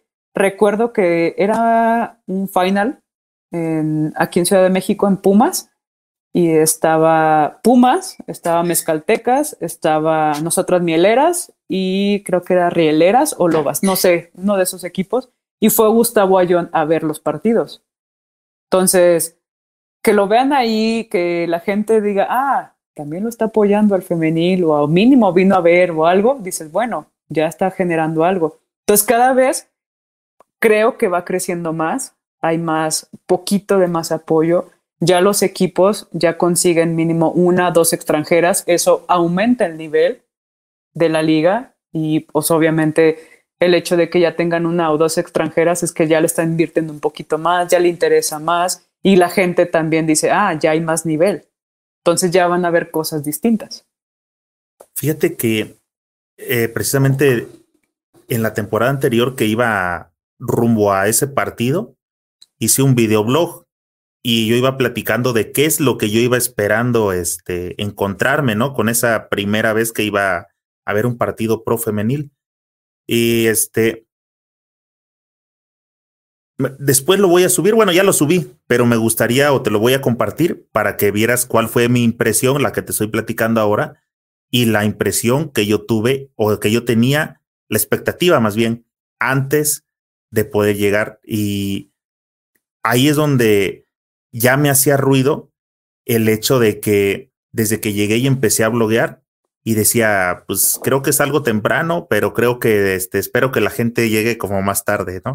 ya estaba llegando como la hora y, y yo, este, bueno, pues eh, todavía no hay como mucha gente, pero y al final de cuentas hubo, tuve chance hasta de sentarme hasta abajo y por eso disfruté el partido tanto, porque estuve a, a pie de duela y escuché los golpes y un par de recuerdos familiares, o sea, y, todo esto la verdad que fue lo que me, este, me gustó y dije, pues es que los partidos están buenos, no sé por qué, por qué no venimos, digo, y ahí fue donde desperté, dije, no tengo que, que ver de qué forma este, puedo encauzar o puedo ser, ayudar a, a, dar difusión a las chicas. Iba en el camino de ese trayecto cuando vi un video del presidente de la Liga Femenil y dijo más o menos, eh, palabras más, palabras menos, creo que ese, este año se iban a integrar, no me acuerdo si dijo 18 equipos, pero para variar a la mexicana, creo que fueron como ocho o seis equipos que quisieron inscribirse este, justo el día o los dos días después de la fecha que habían puesto en la convocatoria. Entonces, pues dijo, para darle seriedad a este asunto, esos güeyes están fuera, ¿no? Porque no hicieron las cosas en tiempo y forma. Pero si eso fue para esta temporada, y espero que hayan tenido tiempo esos equipos de ahora sí reunir sus documentos o lo que tengan que hacer, yo creo que a lo mejor la próxima temporada ya pudieran ser esos 18 equipos. Incluso me acuerdo que platicó él que este año el juego de estrellas femenil no se iba a realizar en casa de ninguno de los equipos que estaban este, participando, sino que lo iban a realizar en casa de uno de los que iban a participar posteriormente, precisamente como para llevarle a la gente de esa ciudad, así de, a ver, vayan midiéndole el agua, esto es lo que saben hacer las chicas, así se pone el ambiente como para calentar el, el terreno. Sí, claro, todo era lo que te decía hace rato, una cadenita lleva a otra y luego a otra y luego a otra y luego a otra, es jalar todos juntos. Entonces, entre inversión, entre difusión, entre promoción, entre que hacer bien las cosas, hacer, o sea, todo lleva a una sola cosa y es que el básquet femenil obviamente existe, hay un muy buen nivel en México, pero pues no lo quieren apoyar de ninguna manera. Ahorita ya va creciendo un poquito, eso es muy bueno y esperemos que en próximos años todavía haya más este, difusión, más apoyos, más inversión, más de todo. Pero, por ejemplo, algo que, que sí creo es que eh, para unas cosas son muy estrictos de no, no hicieron esto este día a la hora que dije, pero para otras cosas es de, ah, sí, luego. Si es poner una fecha, un límite, hacerlo para todos. Si vamos a hacer las cosas bien, pues hacerlas bien en todo. No nada más, ah, en este sí, bueno, en este no. Bueno, estos dos sí y este no. No, sino en todo. Nada de este, oye, nos has mandado los contratos firmados por las jugadoras. Este. ¿Qué ha pasado? Créeme que ha pasado, ha pasado. Han falsificado firmas, no te han dado contratos, te prometen las perlas de la vida y no te dan nada. O sea, no, no, no, ha pasado miles, miles de cosas, muchísimas cosas. O sea, traen buena escuela. Pues, ¿qué te digo? o sea, me parece que me estamos platicando de la historia del básquetbol mexicano, o sea, digo, del varonil, porque del pues mexicano pues suele suceder, ¿no? Pues, ¿qué te digo? ¿Qué te puedo decir? Yo solamente te digo mi perspectiva, lo que he vivido, lo que he visto, lo que ha pasado. Tal vez otra persona te pueda decir otras cosas, pero yo te digo lo que es, así tal cual, sin miedo a nada. Y para mí es, es eso. No pasa nada, creo al contrario, este, mucha gente despierta de, de la idea que tenían de cómo funciona el básquetbol o para empezar, si, ah, sí, sí existe el básquetbol este, femenil, ¿no? Por lo menos ya tienen una idea de que sí existe. Eh, vienen buenas cosas, pero hay muchas que se están haciendo mal. Entonces, claro. El hecho de que pongamos las cosas en el foco, en el foco de atención, ya es importante porque la gente ya no la agarras tan, este, tan dormida, ya sabe más o menos cómo está el asunto. Exacto, sí, de hecho sí, o sea, ¿qué te puedo decir? De esto eh, te iba a preguntar, ¿cuál es, cuál ha sido como jugadora profesional y o seleccionada, cuál ha sido tu máximo orgullo que digas, ese fue mi momento y ese ha hecho que esto haya valido la pena? Pues no sé, cada partido en selección nacional lo, lo he disfrutado muchísimo. Obviamente hay partidos que ni los quiero recordar porque a lo mejor no me metían y ya cuando me metían ya era para nada. Este, pero pues es como un aprendizaje, nada más. Pero yo creo que uno de los partidos así que me marcó muchísimo fue mi primer partido en selección nacional. Fue contra Colombia, me parece y no sé, ese día me cayó todo, así tiraba y me caía así hasta con los ojos cerrados. Sí. Entonces, ese lo disfruté mucho, no tenía miedo de nada y pues, no sé, son de los partidos que dices, no manches, jugué como nunca y me encantó. ¿Te acuerdas cuántos puntos metiste? No, no me acuerdo, la verdad. Pues estabas nublada. Sí, estaba así, wow. sí, ese, ese primer torneo con selección nacional en el 2000, en Puerto Rico. Lo, lo disfruté mucho, me, me, encantó. Iba con muchas jugadoras eh, muy queridas que a la fecha seguimos hablando y pues jugué muy bien, muy, muy, muy bien. Y yo creo que es de los que más he disfrutado. ¿Y cuál sería el momento este, más difícil? ¿Crees que fue ese donde te cortaron ahí del, en el bus? Pues es que, por ejemplo, te, ahorita te. O hay otro que se lo mate. Ese, ese, me cortaron en el, en el camión. Este, cuando me cortaron en mi cumpleaños. Este, no sé, ahora en el 2018, sí, 2018 también, que fue como me preparé todo un año porque yo quería ir a, a había ido a Centroamericanos 2010, Centroamericanos 2014 y quería ir a mis terceros centroamericanos que eran el 2018, que iban a ser en Colombia. Creo que sí, Colombia. Entonces me preparé todo un año, entrené, hice un chorro de cosas, yo quería estar, sabía que tenía posibilidad de estar.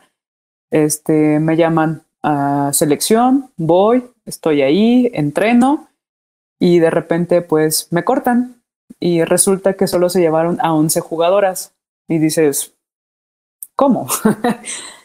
Entonces, también ese me dolió mucho porque fue todo un año de prepararme para algo que yo quería, quería que fueran los terceros, y pues no, no se logró, y pues sí, también me, dolió mucho por el, por el hecho de que yo estaba muy confiada en lo que había entrenado, entrenaba fácil cinco horas al día, este, entre Gym Juice Yoga, que me ayudó mucho Eric, el coach Eric, en lo físico y luego me iba a entrenar básquet en, en aquel entonces con Mamba. Giovanni también me ayudó un chorro a entrenar. Este, los chicos de este se me olvidó su canal, perdón. Pero me ayudaron un chorro de gente, un chorro de gente me, me ayudó. Este Axel y, y me, me dolió mucho que me cortaran en la forma en que me cortaron y pues sí, creo que esa también me, me ha dolido bastante. ¿Para esta sí te dieron alguna explicación? No, solamente me juntaron en la noche, este, nos habían dado como la tarde libre, salí, regresé, yo acá toda entusiasmada porque pues ya era casi para irnos. Dije, no, pues ya, yo creo que ya sí quedé.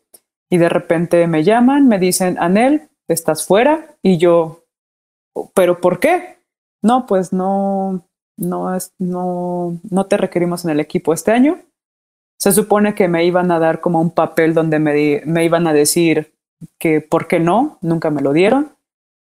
Solo me dieron la explicación de que pues ya había, habían escauteado a otra jugadora durante todo un año y que a esa se le iban a llevar en lugar de mí porque jugamos la misma posición. Y yo ya sabía que esa jugadora no iba a ir porque la conozco, hablamos y pues ya, esa fue su explicación nada más. Nunca se presentó la jugadora, nunca llegó a, a México a la concentración, iba a llegar directo, obviamente no llegó, entonces fueron 11 jugadoras nada más. Y ya.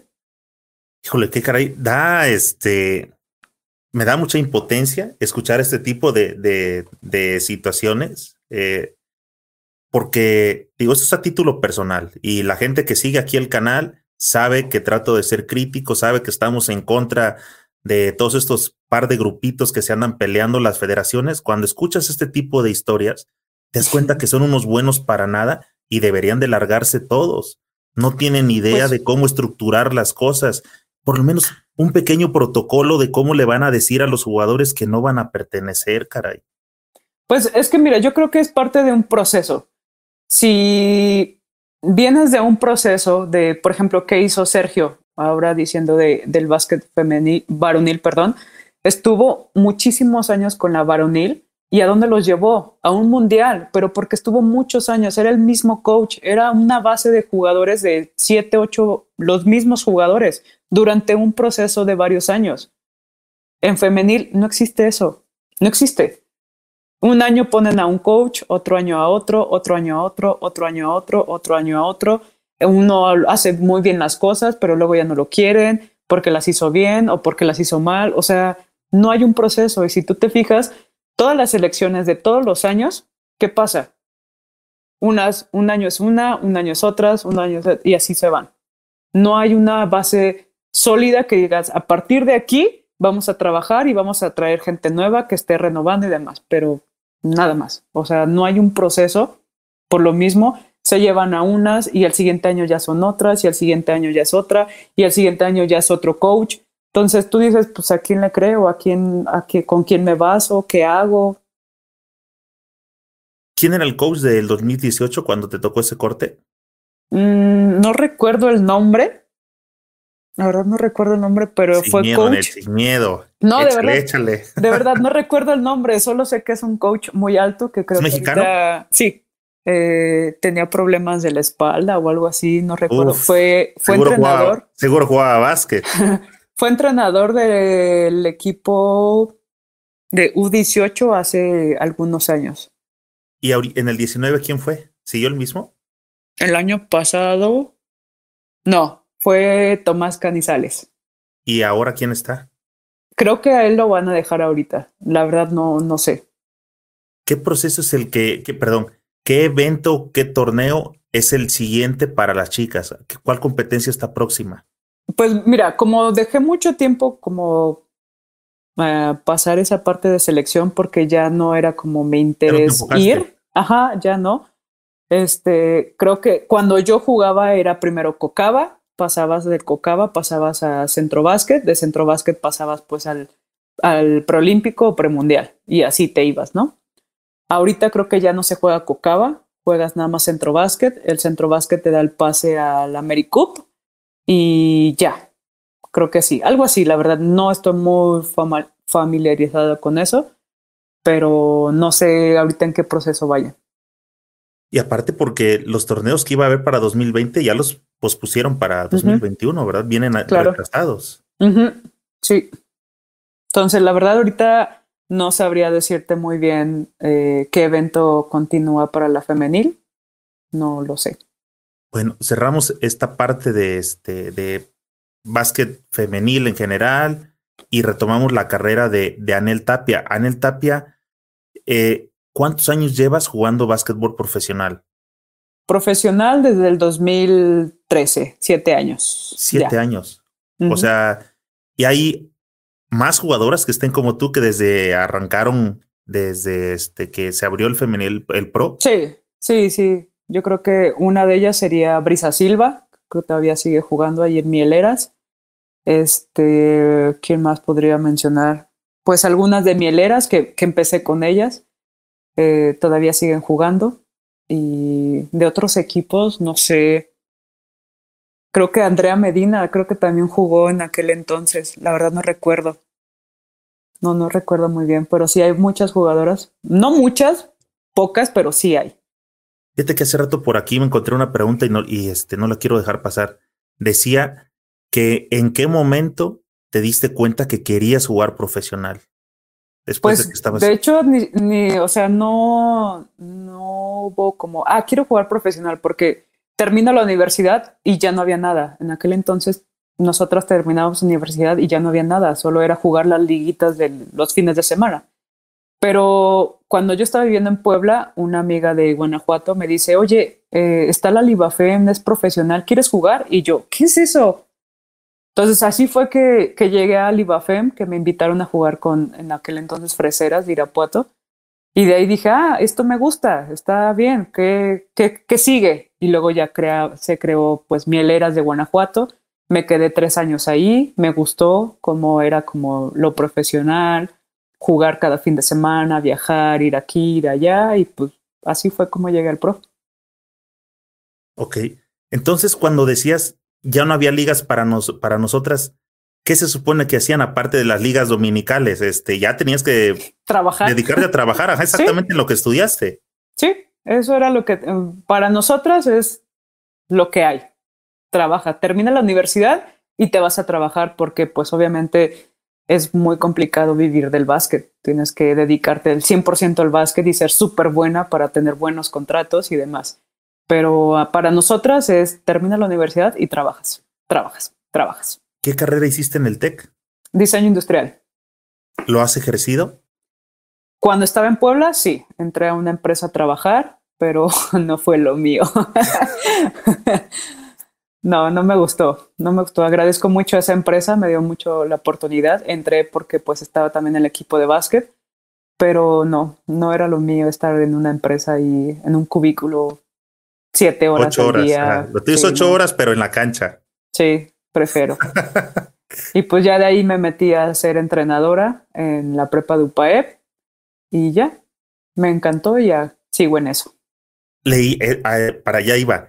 Algo leí, está certificada. ¿En qué momento empezaste a, dijiste, soy diseñadora, pero me llama mucho este rollo y voy a empezar a, a prepararme este, para ser entrenadora? Bueno, pues eh, te digo, tuve la oportunidad de que me ofrecieran trabajar con la prepa de UPAEP. Este, entonces dije, bueno, va, sí, sí quiero. La verdad, no sabía. Yo quería que ya jugaran Super Pro las niñas y llegué y les puse a ver esto.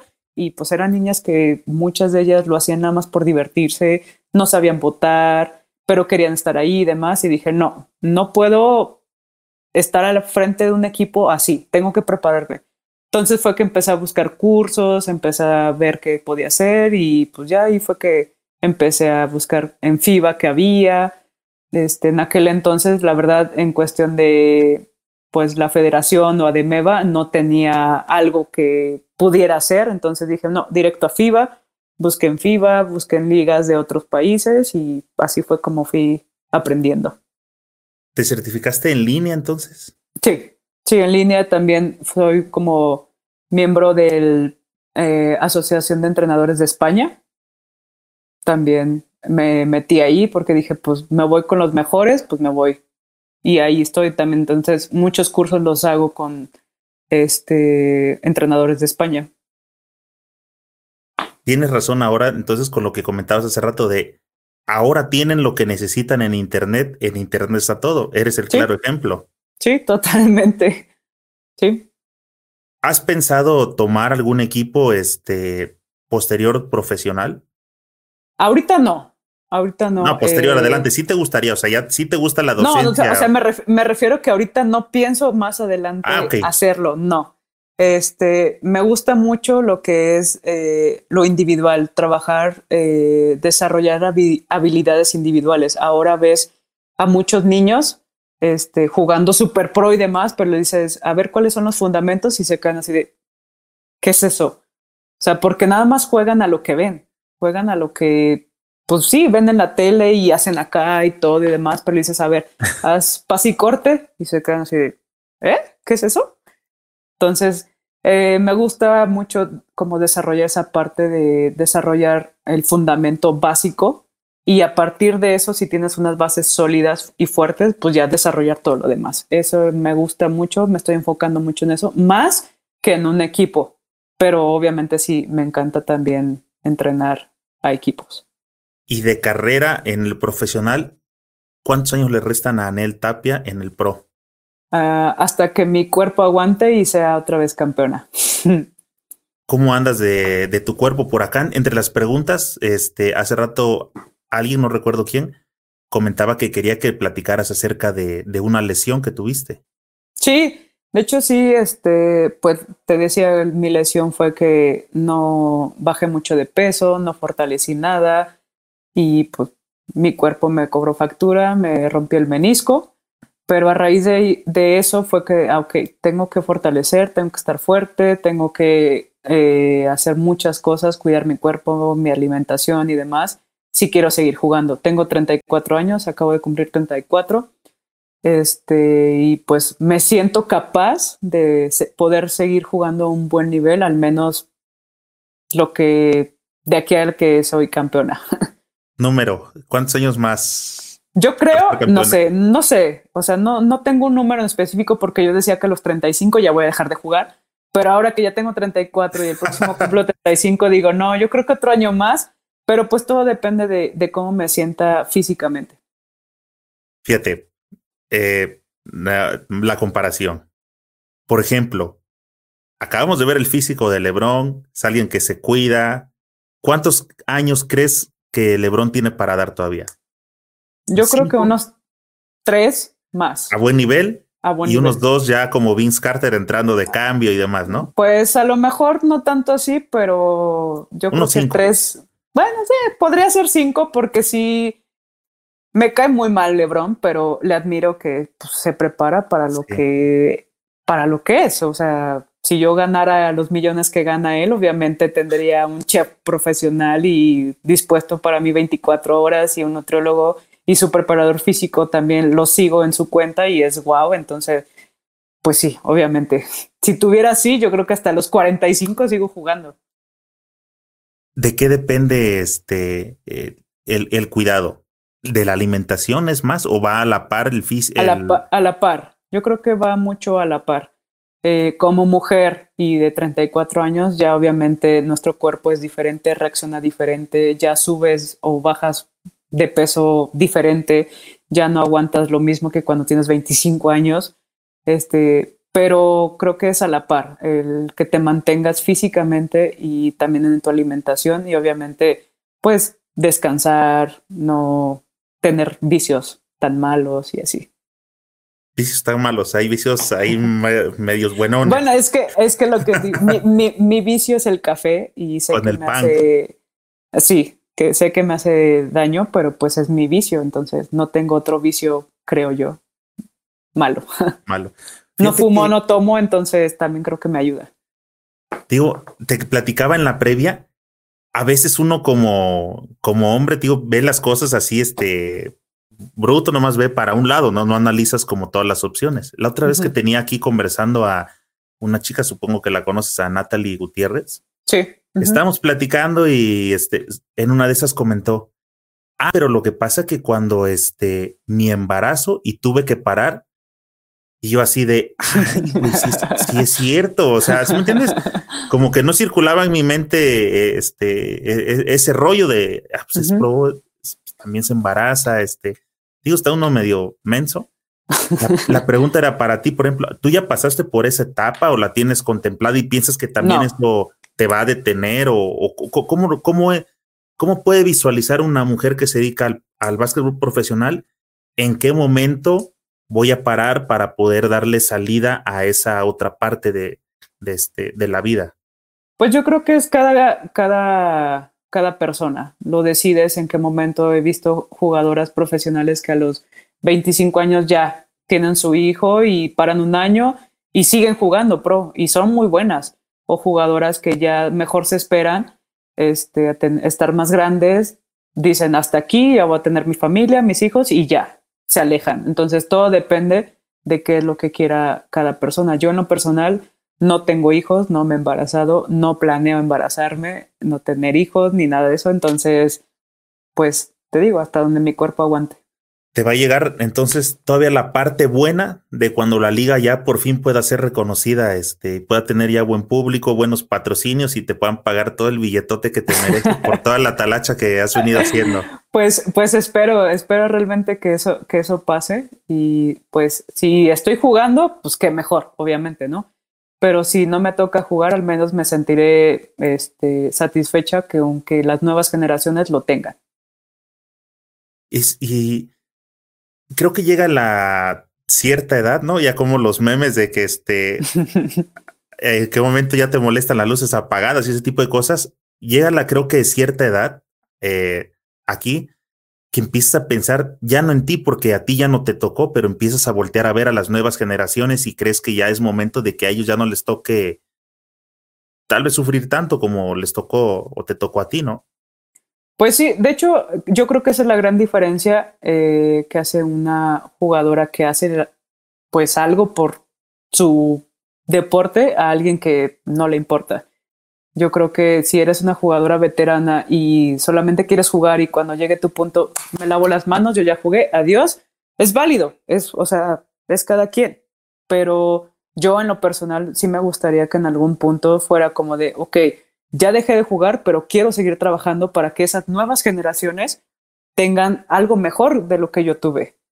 Porque a lo mejor a mí me pagaban 600 pesos, bueno, que a la siguiente les paguen 1200, o sea, el doble o algo. O sea, que vaya mejorando, en lugar de nada más que se quede ahí, que sí vaya mejorando. Porque, por ejemplo, veo a mis sobrinas, les gusta el básquet y no me gustaría que, que pasaran por lo que yo pasé, por lo que yo sufrí, por, por todo eso que al contrario tengan un camino un poco más sólido y que digan, bueno, si quiero llegar ahí, que no me cueste tanto, que les cueste lo que les tiene que costar en cuestión de entrenar, de otras cosas, pero no porque se desilusionen de que, ah, no, mejor ya no.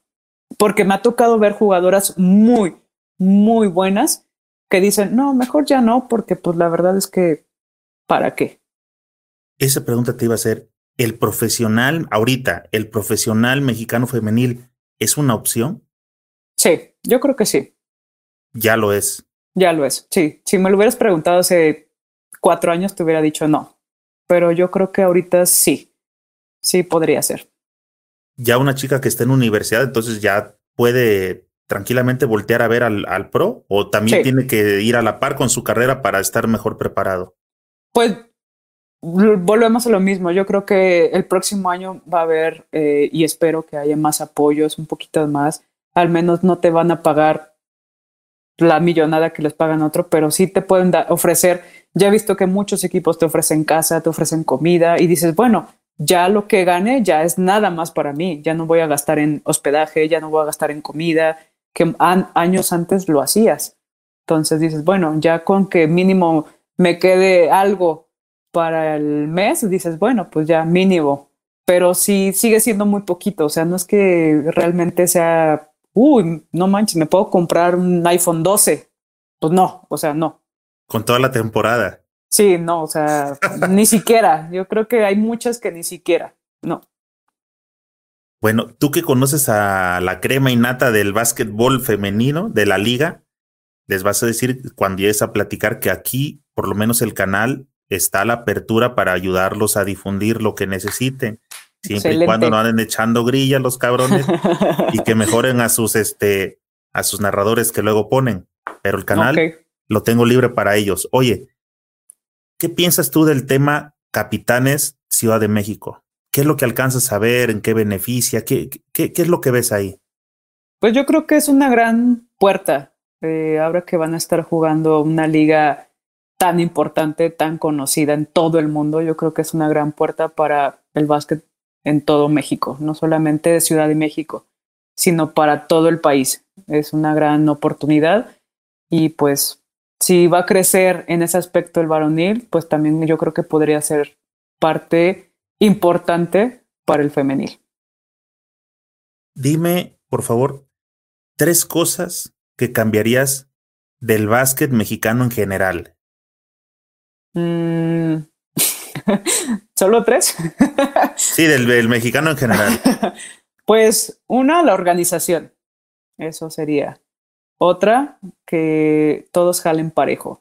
No hay que jalar, ah, este me, me beneficia a mí, yo es para mí. No, sino que realmente vean en, en pro del básquet y no en pro de su propio negocio o sus propios intereses.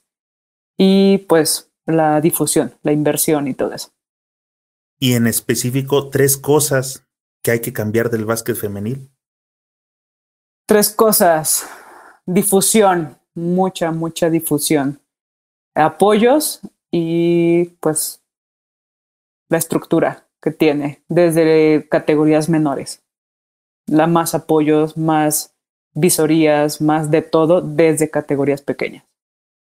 Oye, una, una pregunta. Eh, la otra vez alguien por acá me corregía eh, yo ya no supe si es cierto o si no. ¿Es correcto decir el básquet femenil o, debe, o es correcto decir el básquet femenino? Femenil. Femenil. Bueno, es, que los dos términos creo que son correctos. Uno se utiliza, es como si yo, por ejemplo, te digo, ¿cómo se dice básquet o baloncesto? O sea, los dos términos serían correctos para mí, creo. Perfecto. Oye, este, ¿Crees que en México el coach, los directivos, los jugadores saben aceptar una crítica deportiva? No. no, no saben. Porque lo toman muy personal. Yo creo que si tú les llegas y le dices, oye, eh, hay que hacer esto, ¿por qué no podríamos hacer esto y demás? Es como, no. Creo que también es parte de como mucho de la cultura mexicana de que no aceptamos nuestros errores y si nos tachan es como de, eh, no, ¿por qué? Lo tomamos mucho, todo mucho, muy personal. Sí, que este, coincido totalmente eh, contigo. De hecho, yo me doy cuenta aquí porque a veces, ya sabes, una pregunta clásica de eh, ¿cuál es tu cinco mexicano? Y se quedan de, no, es que este, no puedo dejar a fulano. Le dices, güey, si no los vas a llevar en realidad, o sea, solamente vas a decir como, ¿quién te parece? Y es que aquel es mi amigo, o sea, a ese grado de que no puedas ni siquiera en un programa que no decir, este, decir ajá, güey, me, me hace que este, este sería el chido, o sea, y te das cuenta que hasta ahí pudieran llegar a lastimar una amistad y pues, algo, algo estamos mal, ¿no? Sí, porque al rato ya te está, oye, no me dijiste a mí, no sé qué, o sea, sí, todo nos lo tomamos muy personal. Entonces, este, ahorita te estás enfocando a que estás entrenando algún grupo, tienes alguna escuela, este. Eh, ahorita me dedico a entrenamientos personalizados, nada más. Es lo único que, que estoy trabajando. Eh, tengo varios chicos que entreno individual, no acepto más de tres, cuatro chavos juntos, entonces es lo que me estoy dedicando, no un equipo, sino en lo individual. Más adelante ya dijimos que la de la selección ahorita no lo ves, pero sabes qué, eh, me gusta, tienes claridad mental, o sea, traes, me, me, gusta tu pensamiento. ¿Te interesaría o has pensado meterte al lado de la grilla? No. ¿Alguien te lo ha comentado, te lo ha sugerido así de, oye, ¿por qué no? No, no me gusta, no, no, no, no. Creo que en cuestiones políticas y esas cosas, no no es lo mío, no me gusta, yo solamente hablo lo que digo, lo que pienso, lo que me ha pasado y hasta ahí, nada, no, no me interesaría nada de eso.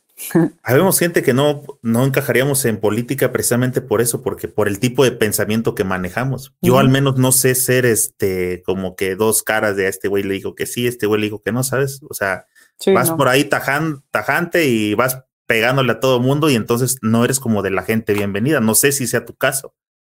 Pues no, hasta eso, como en todo, hay gente que le caigo bien, hay gente que no, hay gente que dice, ah, me caes bien, Anel, qué chido, qué padre piensas, y hay gente que le molesta, entonces creo que es parte de todo, pero en cuestión de meterme en la política y la grilla y hacer y deshacer y peleando y así, no.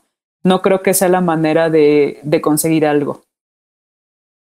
Oye, te quiero hacer ya cerrando la, la, la charla, eh, algunas preguntitas para conocer un poco. Ya conocimos toda la parte de Anela profesional, la chica que salió a buscarse este, el futuro, que sigue buscando lo que sigue preparándose, pero aquí vamos a conocer un poquito de la parte personal. Te quiero preguntar. Sí. Si tu vida fuera una película, ¿cómo se llamaría? ya me lo habían preguntado. Se llamaría. Sin se robando mis preguntas. se llamaría, yo creo que el proceso. ¿Vigente? Así, tal cual, el proceso. ¿El o en? El proceso. El, proceso, ok. Sí. Oye, de jugadora, ¿cuál es tu modelo de tenis favorito? Mm, Kobe. Cual sea. Sí, cualquiera. Tengo muchos hobbies y me gustan mucho. ¿Ya te compraste el que se puso de moda, el 5? No, no, todavía no. Estoy esperando que baje un poquito. Sí, ya que están, están caros, ¿verdad? Sí, algo. ¿Cuál es el modelo de tenis más feo que has visto? Más feo. Mm, los LeBron. no me gustan. ¿Por qué? No sé, se me hacen muy pesados, muy feos, muy... Sí, no, no me gustan. ¿Usas protección para los tobillos? No, no uso protección para nada. Después de que me operaron, me dijeron, ¿vas a usar rodillera toda tu vida? No, no uso nada. Me fisuré mi tobillo también y me dijeron lo mismo, vas a usar protección toda tu vida. Las odio. Prefiero mil veces fortalecer y pasarme horas fortaleciendo y haciendo algo más que usar una rodillera o una tobillera o algo. Obviamente sí, ya en juegos más intensos, tape en los tobillos, porque pues sí los tengo un poco débiles, pero, pero no, nada. ¿Tienes algún ritual antes de iniciar los juegos? Mm, ritual como tal, no sé, no, no. Pero sí, por ejemplo, si estoy calentando del lado de mi cancha, no me paso al otro lado. Así se me vaya un balón o lo que sea, no piso del otro lado de la cancha. No, desde que empecé a jugar lo he hecho y no, no ha pasado. Este, pues en sí nada más eso sería, yo creo, ese. ¿Por qué no haces eso? ¿Cuál es la idea que pasa por tu mente de no debo de pues hacer que Esta es mi cancha y esa es la tuya y hasta ahí. ¿No es alguna como la del trofeo que no lo puedes besar antes porque no te lo llevas? No, no, no, simplemente es, este es mi espacio, esta es mi cancha, este, esa es la tuya y no quiero saber nada hasta que me toque cambiar, nada más. Ok. Oye, de acuerdo a las tendencias que vienes viendo o se vienen viendo en, NBA, sobre todo, más que en, en los juegos viva, ¿crees que habrá tiro de cuatro puntos? No creo. No, ya sería mucho. no creo. ¿Tienes algún jugador o equipo favorito de NBA? Tenía un equipo favorito eh, de toda la vida, ese, los Spurs de San Antonio cuando estaba Ginobili, Duncan, Parker. Amaba ese equipo. Pero pues ahora no, no tengo uno en específico y jugador. Pues me gusta Kawhi nada más, su forma de juego y demás, pero de ahí en fuera, no. Creo que ya la NBA ya no es lo mismo que antes, ya es jugar casi casi uno contra uno me choca eso, es de llego, la tiro de tres, viene el otro, juegan, los cuatro juegan para uno y tira de tres, o sea, no, es aburrido, ya no me gusta. Prefiero ver o colegial o ahora que fueron las finales de la WNBA. Eso te iba a preguntar, ¿sí sigues el básquet este, femenil, la W? Sí, sí, lo sigo. Y has visto que también en, en sus partidos tienen como la misma situación a, a pesar de que son este en Estados Unidos, o sea, tampoco registran los llenos que registra el varonil. Sí, totalmente lo, lo he visto. Sigo muchas jugadoras que obviamente piensan lo mismo, no tienen los mismos apoyos, no ganan lo mismo. Este, sí, totalmente. Creo que no solamente es básquetbol femenil de México, sino es en todo el mundo. Bueno, En Europa he visto que, wow, es impresionante cómo las apoyan, cómo se llenan los gimnasios, cómo es otro mundo, pero al menos en WNBA no es lo mismo. Hablando de que en NBA se juega en su mayoría uno contra uno, ¿a ti contra quién te gustaría jugar un uno contra uno? ¿De WNBA? De donde quieras, que digas con esto me gustaría sería, sería interesante un uno contra uno contra Diana Taurasi. Me encanta cómo juega y sí, sería interesante. O Kelsey Plum, ellas dos. ¿La posición que juegan qué es la tuya? Kelsey Plum, Kelsey Plum es uno y Diana Taurasi sí es tres, como yo. Dos, tres. Cuando han llegado acá las extranjeras que comentabas que ya las empiezan a traer los equipos y eso te hace ver que ya hay más, este, un poco más de, de, billete atrás, ¿en realidad sí marcan la diferencia respecto a las mexicanas? Mm, unas sí, otras no. Recuerdo que sí, por ejemplo, en Mieleras, cuando llegó Porcha, Porcha Green se llama, wow, era, esa mujer es impresionante. Yo creo que ha sido las mujeres que me han sorprendido así en vivo cómo juegan. Muchísimo, muchísimo. Hay otra francesa que no recuerdo su nombre, llegó con Lobas y también era wow. Eh, estaba un poquito más chaparrita que yo, pero saltaba, corría, era wow, impresionante. Entonces sí hay muchas jugadoras que llegan y, y marcan mucho la diferencia porque pues vienen de otro mundo juegan muy diferente, pero hay otras que también soy, son extranjeras, son muy buenas, pero sí es totalmente así de, va, me la rifo a la par. Eh, ¿Qué opinas de la final que recién acaba de terminar de NBA, de la NBA? Mm. ¿Te gustó? no, no me gustó. ¿Se esperaba? ¿Por qué? No, no me gustó. Yo creo que este sí la vi, sí, pero te digo, era como Ay, es un equipo totalmente superior los Lakers y, y, y Miami, obviamente, sus jugadores, wow, mis respetos de ser muy eh, novatos y jugarles al tú por tú. Me gustó que a LeBron no lo dejaban pasar y era de pegarle y de estarle. o sea, eso es, es impresionante, está, está padre. Pero no me gustó porque realmente sí era un equipo o sea, dar palizas de primer y segundo partido de 30 puntos y de repente hay perder, o sea, no sé. ¿Qué piensas? No, no se me hace como ¿Fueron a trabajar Los, federativos mexicanos también ahí o qué? no se me hace muy, muy coherente. Caso contrario que estuvo casi a la par, la final este, de WNBA, eh, eran Las Vegas contra Seattle. Sí. 3-0, o sea, barrida total 3-0, nunca dieron por vencido nada a pesar de que Las Vegas seguía peleando y peleando y peleando, obviamente el equipo de Seattle muy superior y pues por eso dieron paliza. Y no era como de, ah, sí, vamos a dar otro partido para generar más. No, fue de tal cual, es lo que te digo. El orgullo de la mujer siempre es, voy por lo que voy y no me importa más. Si no fuera basquetbolera, ¿jugaría? Sería taekwondo ahí.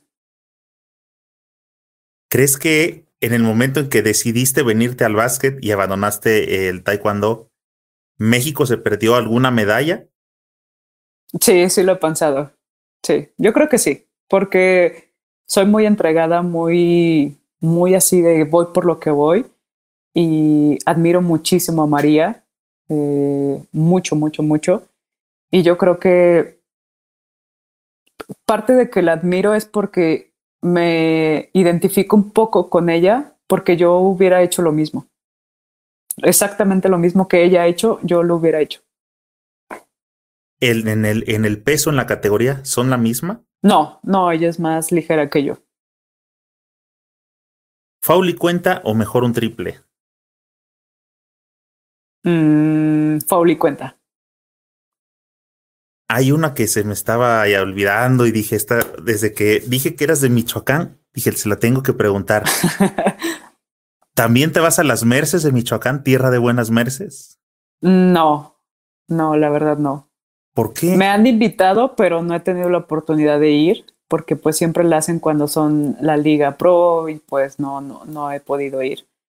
Pero sí me gustaría en algún momento. Sé que, que les va muy bien, tengo amigas que juegan por allá y que les va muy bien, entonces no, hasta ahorita no, Sí he llegado a ir a Merced, lo confieso, tanto en Puebla como en Oaxaca. Sí lo he llegado a hacer, pero en una ocasión me lastimé un tobillo en un cerro y fue horrible y dije, no vuelvo a ir. Pero de repente sí he ido a una que otra, me ha ido bien, me ha ido mal, pero, pero sí es otro mundo. o sea, quieres ir a Merces, necesitas ir a Merces, pero que no estén tan lejanas, que en cerros, que estén acá más cómodas, este, más bien. No, o sea, me no, no, no, no, no, no, no, no por eso, sino me refiero a que cuando me pasó eso del tobillo, me enojé tanto que estaba en un cerro que no, no había manera de que subiera un coche a, a bajarme, tuve que bajar un chorro de escaleras así. No podía apoyar mi pie, fue horrible y pues como me enojé y me lastimé y demás, dije no vuelvo a ir pero pues sí, obviamente sí. Años después volví a ir y, es divertido, es otro mundo, me, me gusta. Los golpes, ¿qué tal? Pues es que por eso te digo, o sea, en la Merce es la Merce y, y no es de, ay, márcame favor. No, es de a los golpes, a cómo vas. Es la de mieleras. Sí, no, ahí no es de, ay, viene de pro. No, aquí es lo que te digo, así, golpes, a como sea. Al contrario, no dicen, ah, vienes del pro. A ver, ahí te va. Sí, sí, claro. En dinero, ¿qué tal? ¿Te ha ido mejor? ¿En qué? ¿En Mercedes? ¿En las Mercedes? Pro? Pues te digo, o sea, me ha ido como en todo. Eh, a veces gano, a veces pierdo, a veces me voy sin nada, a veces me voy con poquito, de todo. Pero la divertida, ¿quién te la quita? Eso sí. Oye, en el, fíjate esta, es, esta, esta pregunta, ¿eh?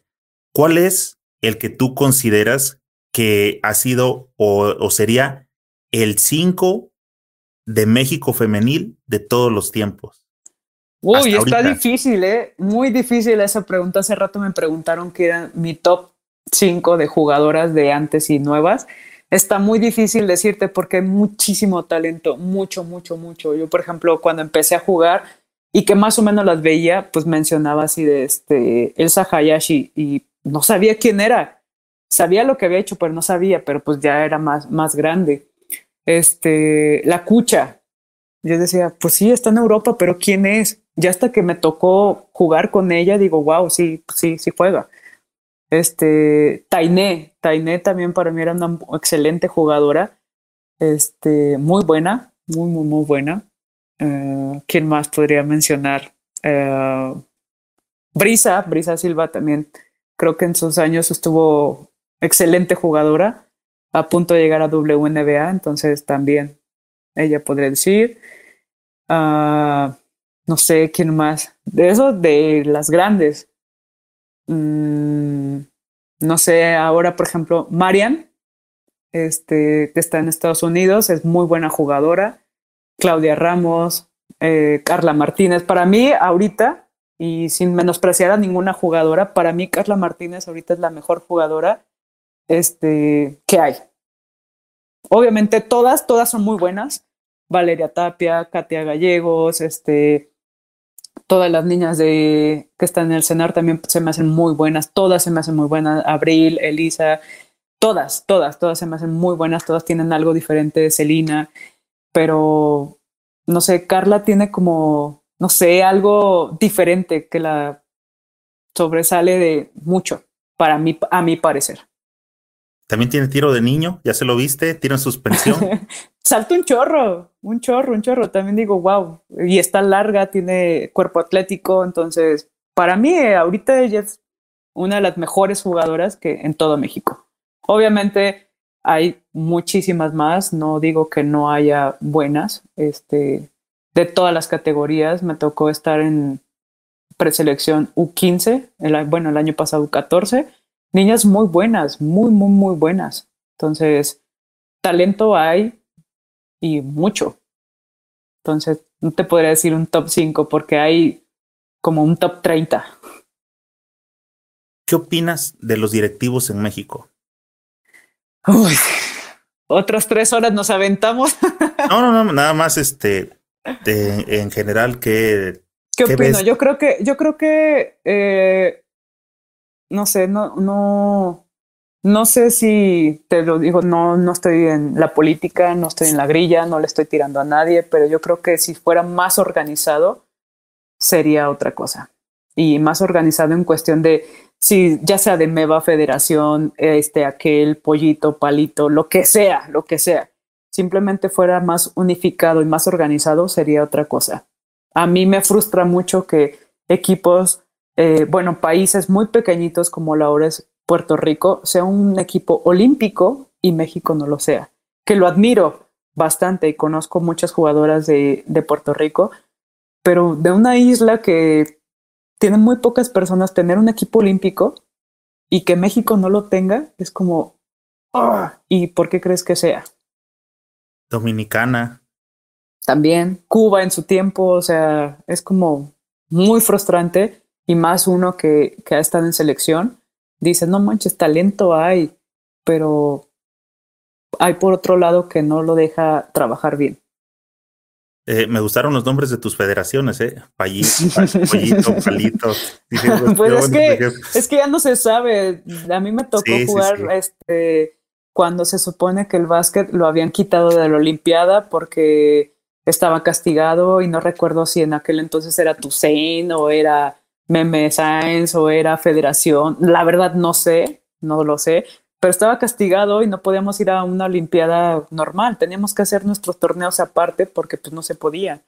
Entonces dices, si hubiera mayor organización, si te digo, todo el mundo viera para el pro del básquet y para que se unificara y todo fuera creciendo, toda otra cosa sería. Para ser basquetbolista hay que ser disciplinado. ¿De qué artista comprarías un CD original? Mm, Bruno Mars.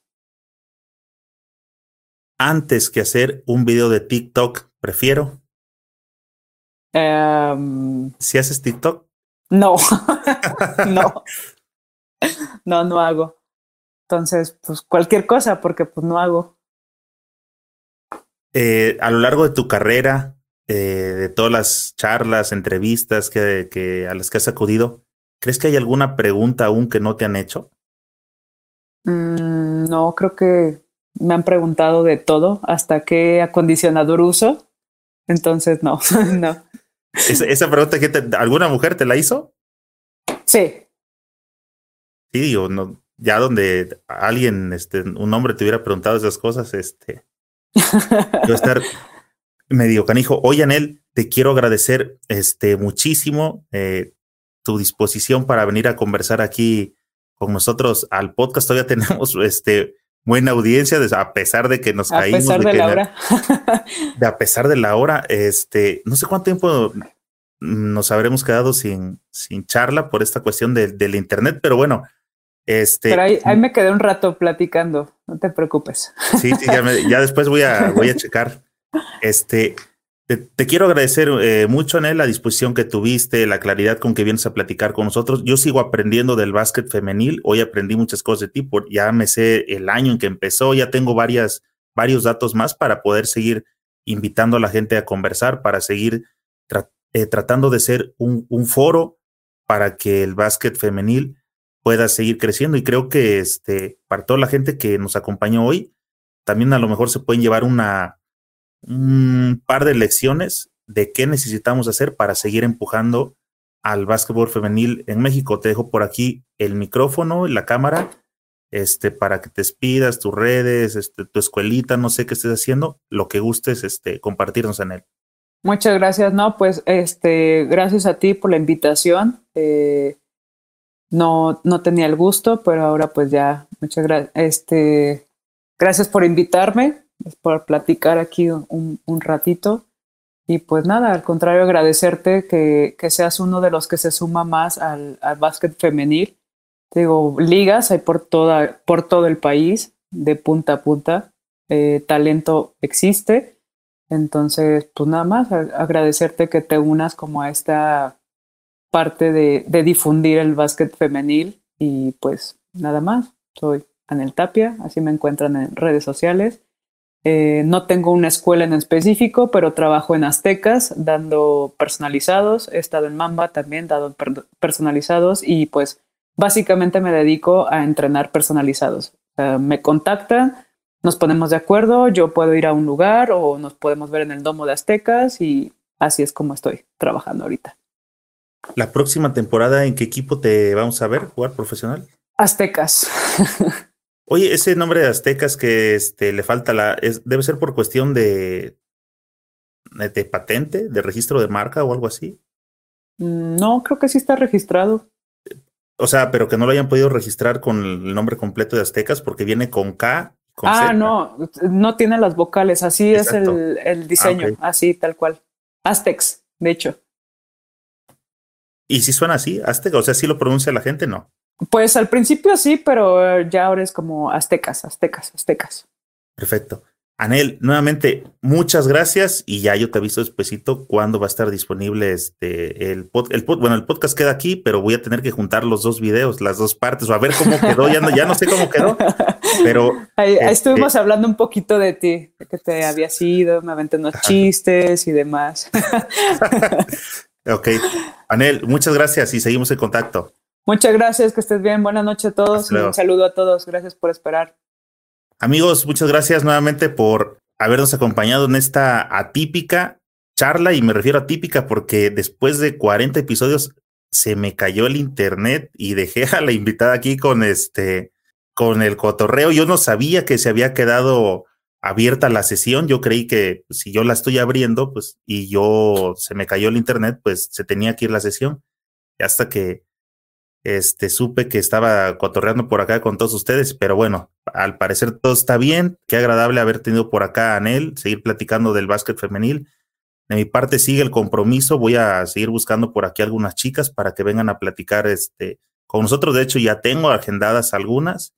Solamente también estaba esperando que terminara lo de la temporada de la NBA, porque a veces nos estábamos cruzando con, con algunos de los partidos y pues ya saben, ¿no? Este, no le podemos, todavía no le podemos competir a un juego de finales de NBA. Así que a todos, eh, muchas gracias. Por favor, aquí abajo, escríbeme tus comentarios y dime a quién te gustaría que le demos seguimiento. En YouTube, suscríbete al canal y activa la campanita, pícale esa mendiga campana. En iTunes, Evox, Spotify y en las demás plataformas de podcast, Síguenos para que puedas escuchar estas conversaciones mientras tienes un viaje o estás atorado en el tráfico. Asegúrate de darle me gusta y comparte con tus amigos para que cada vez seamos más los que integramos esta comunidad basquetbolera. Te recuerdo que este episodio fue patrocinado por el único suplemento creado especialmente para todos los amantes del básquetbol. Consíguelo en Amazon y en señorbasket.com. Nos vemos pronto en alguna cancha.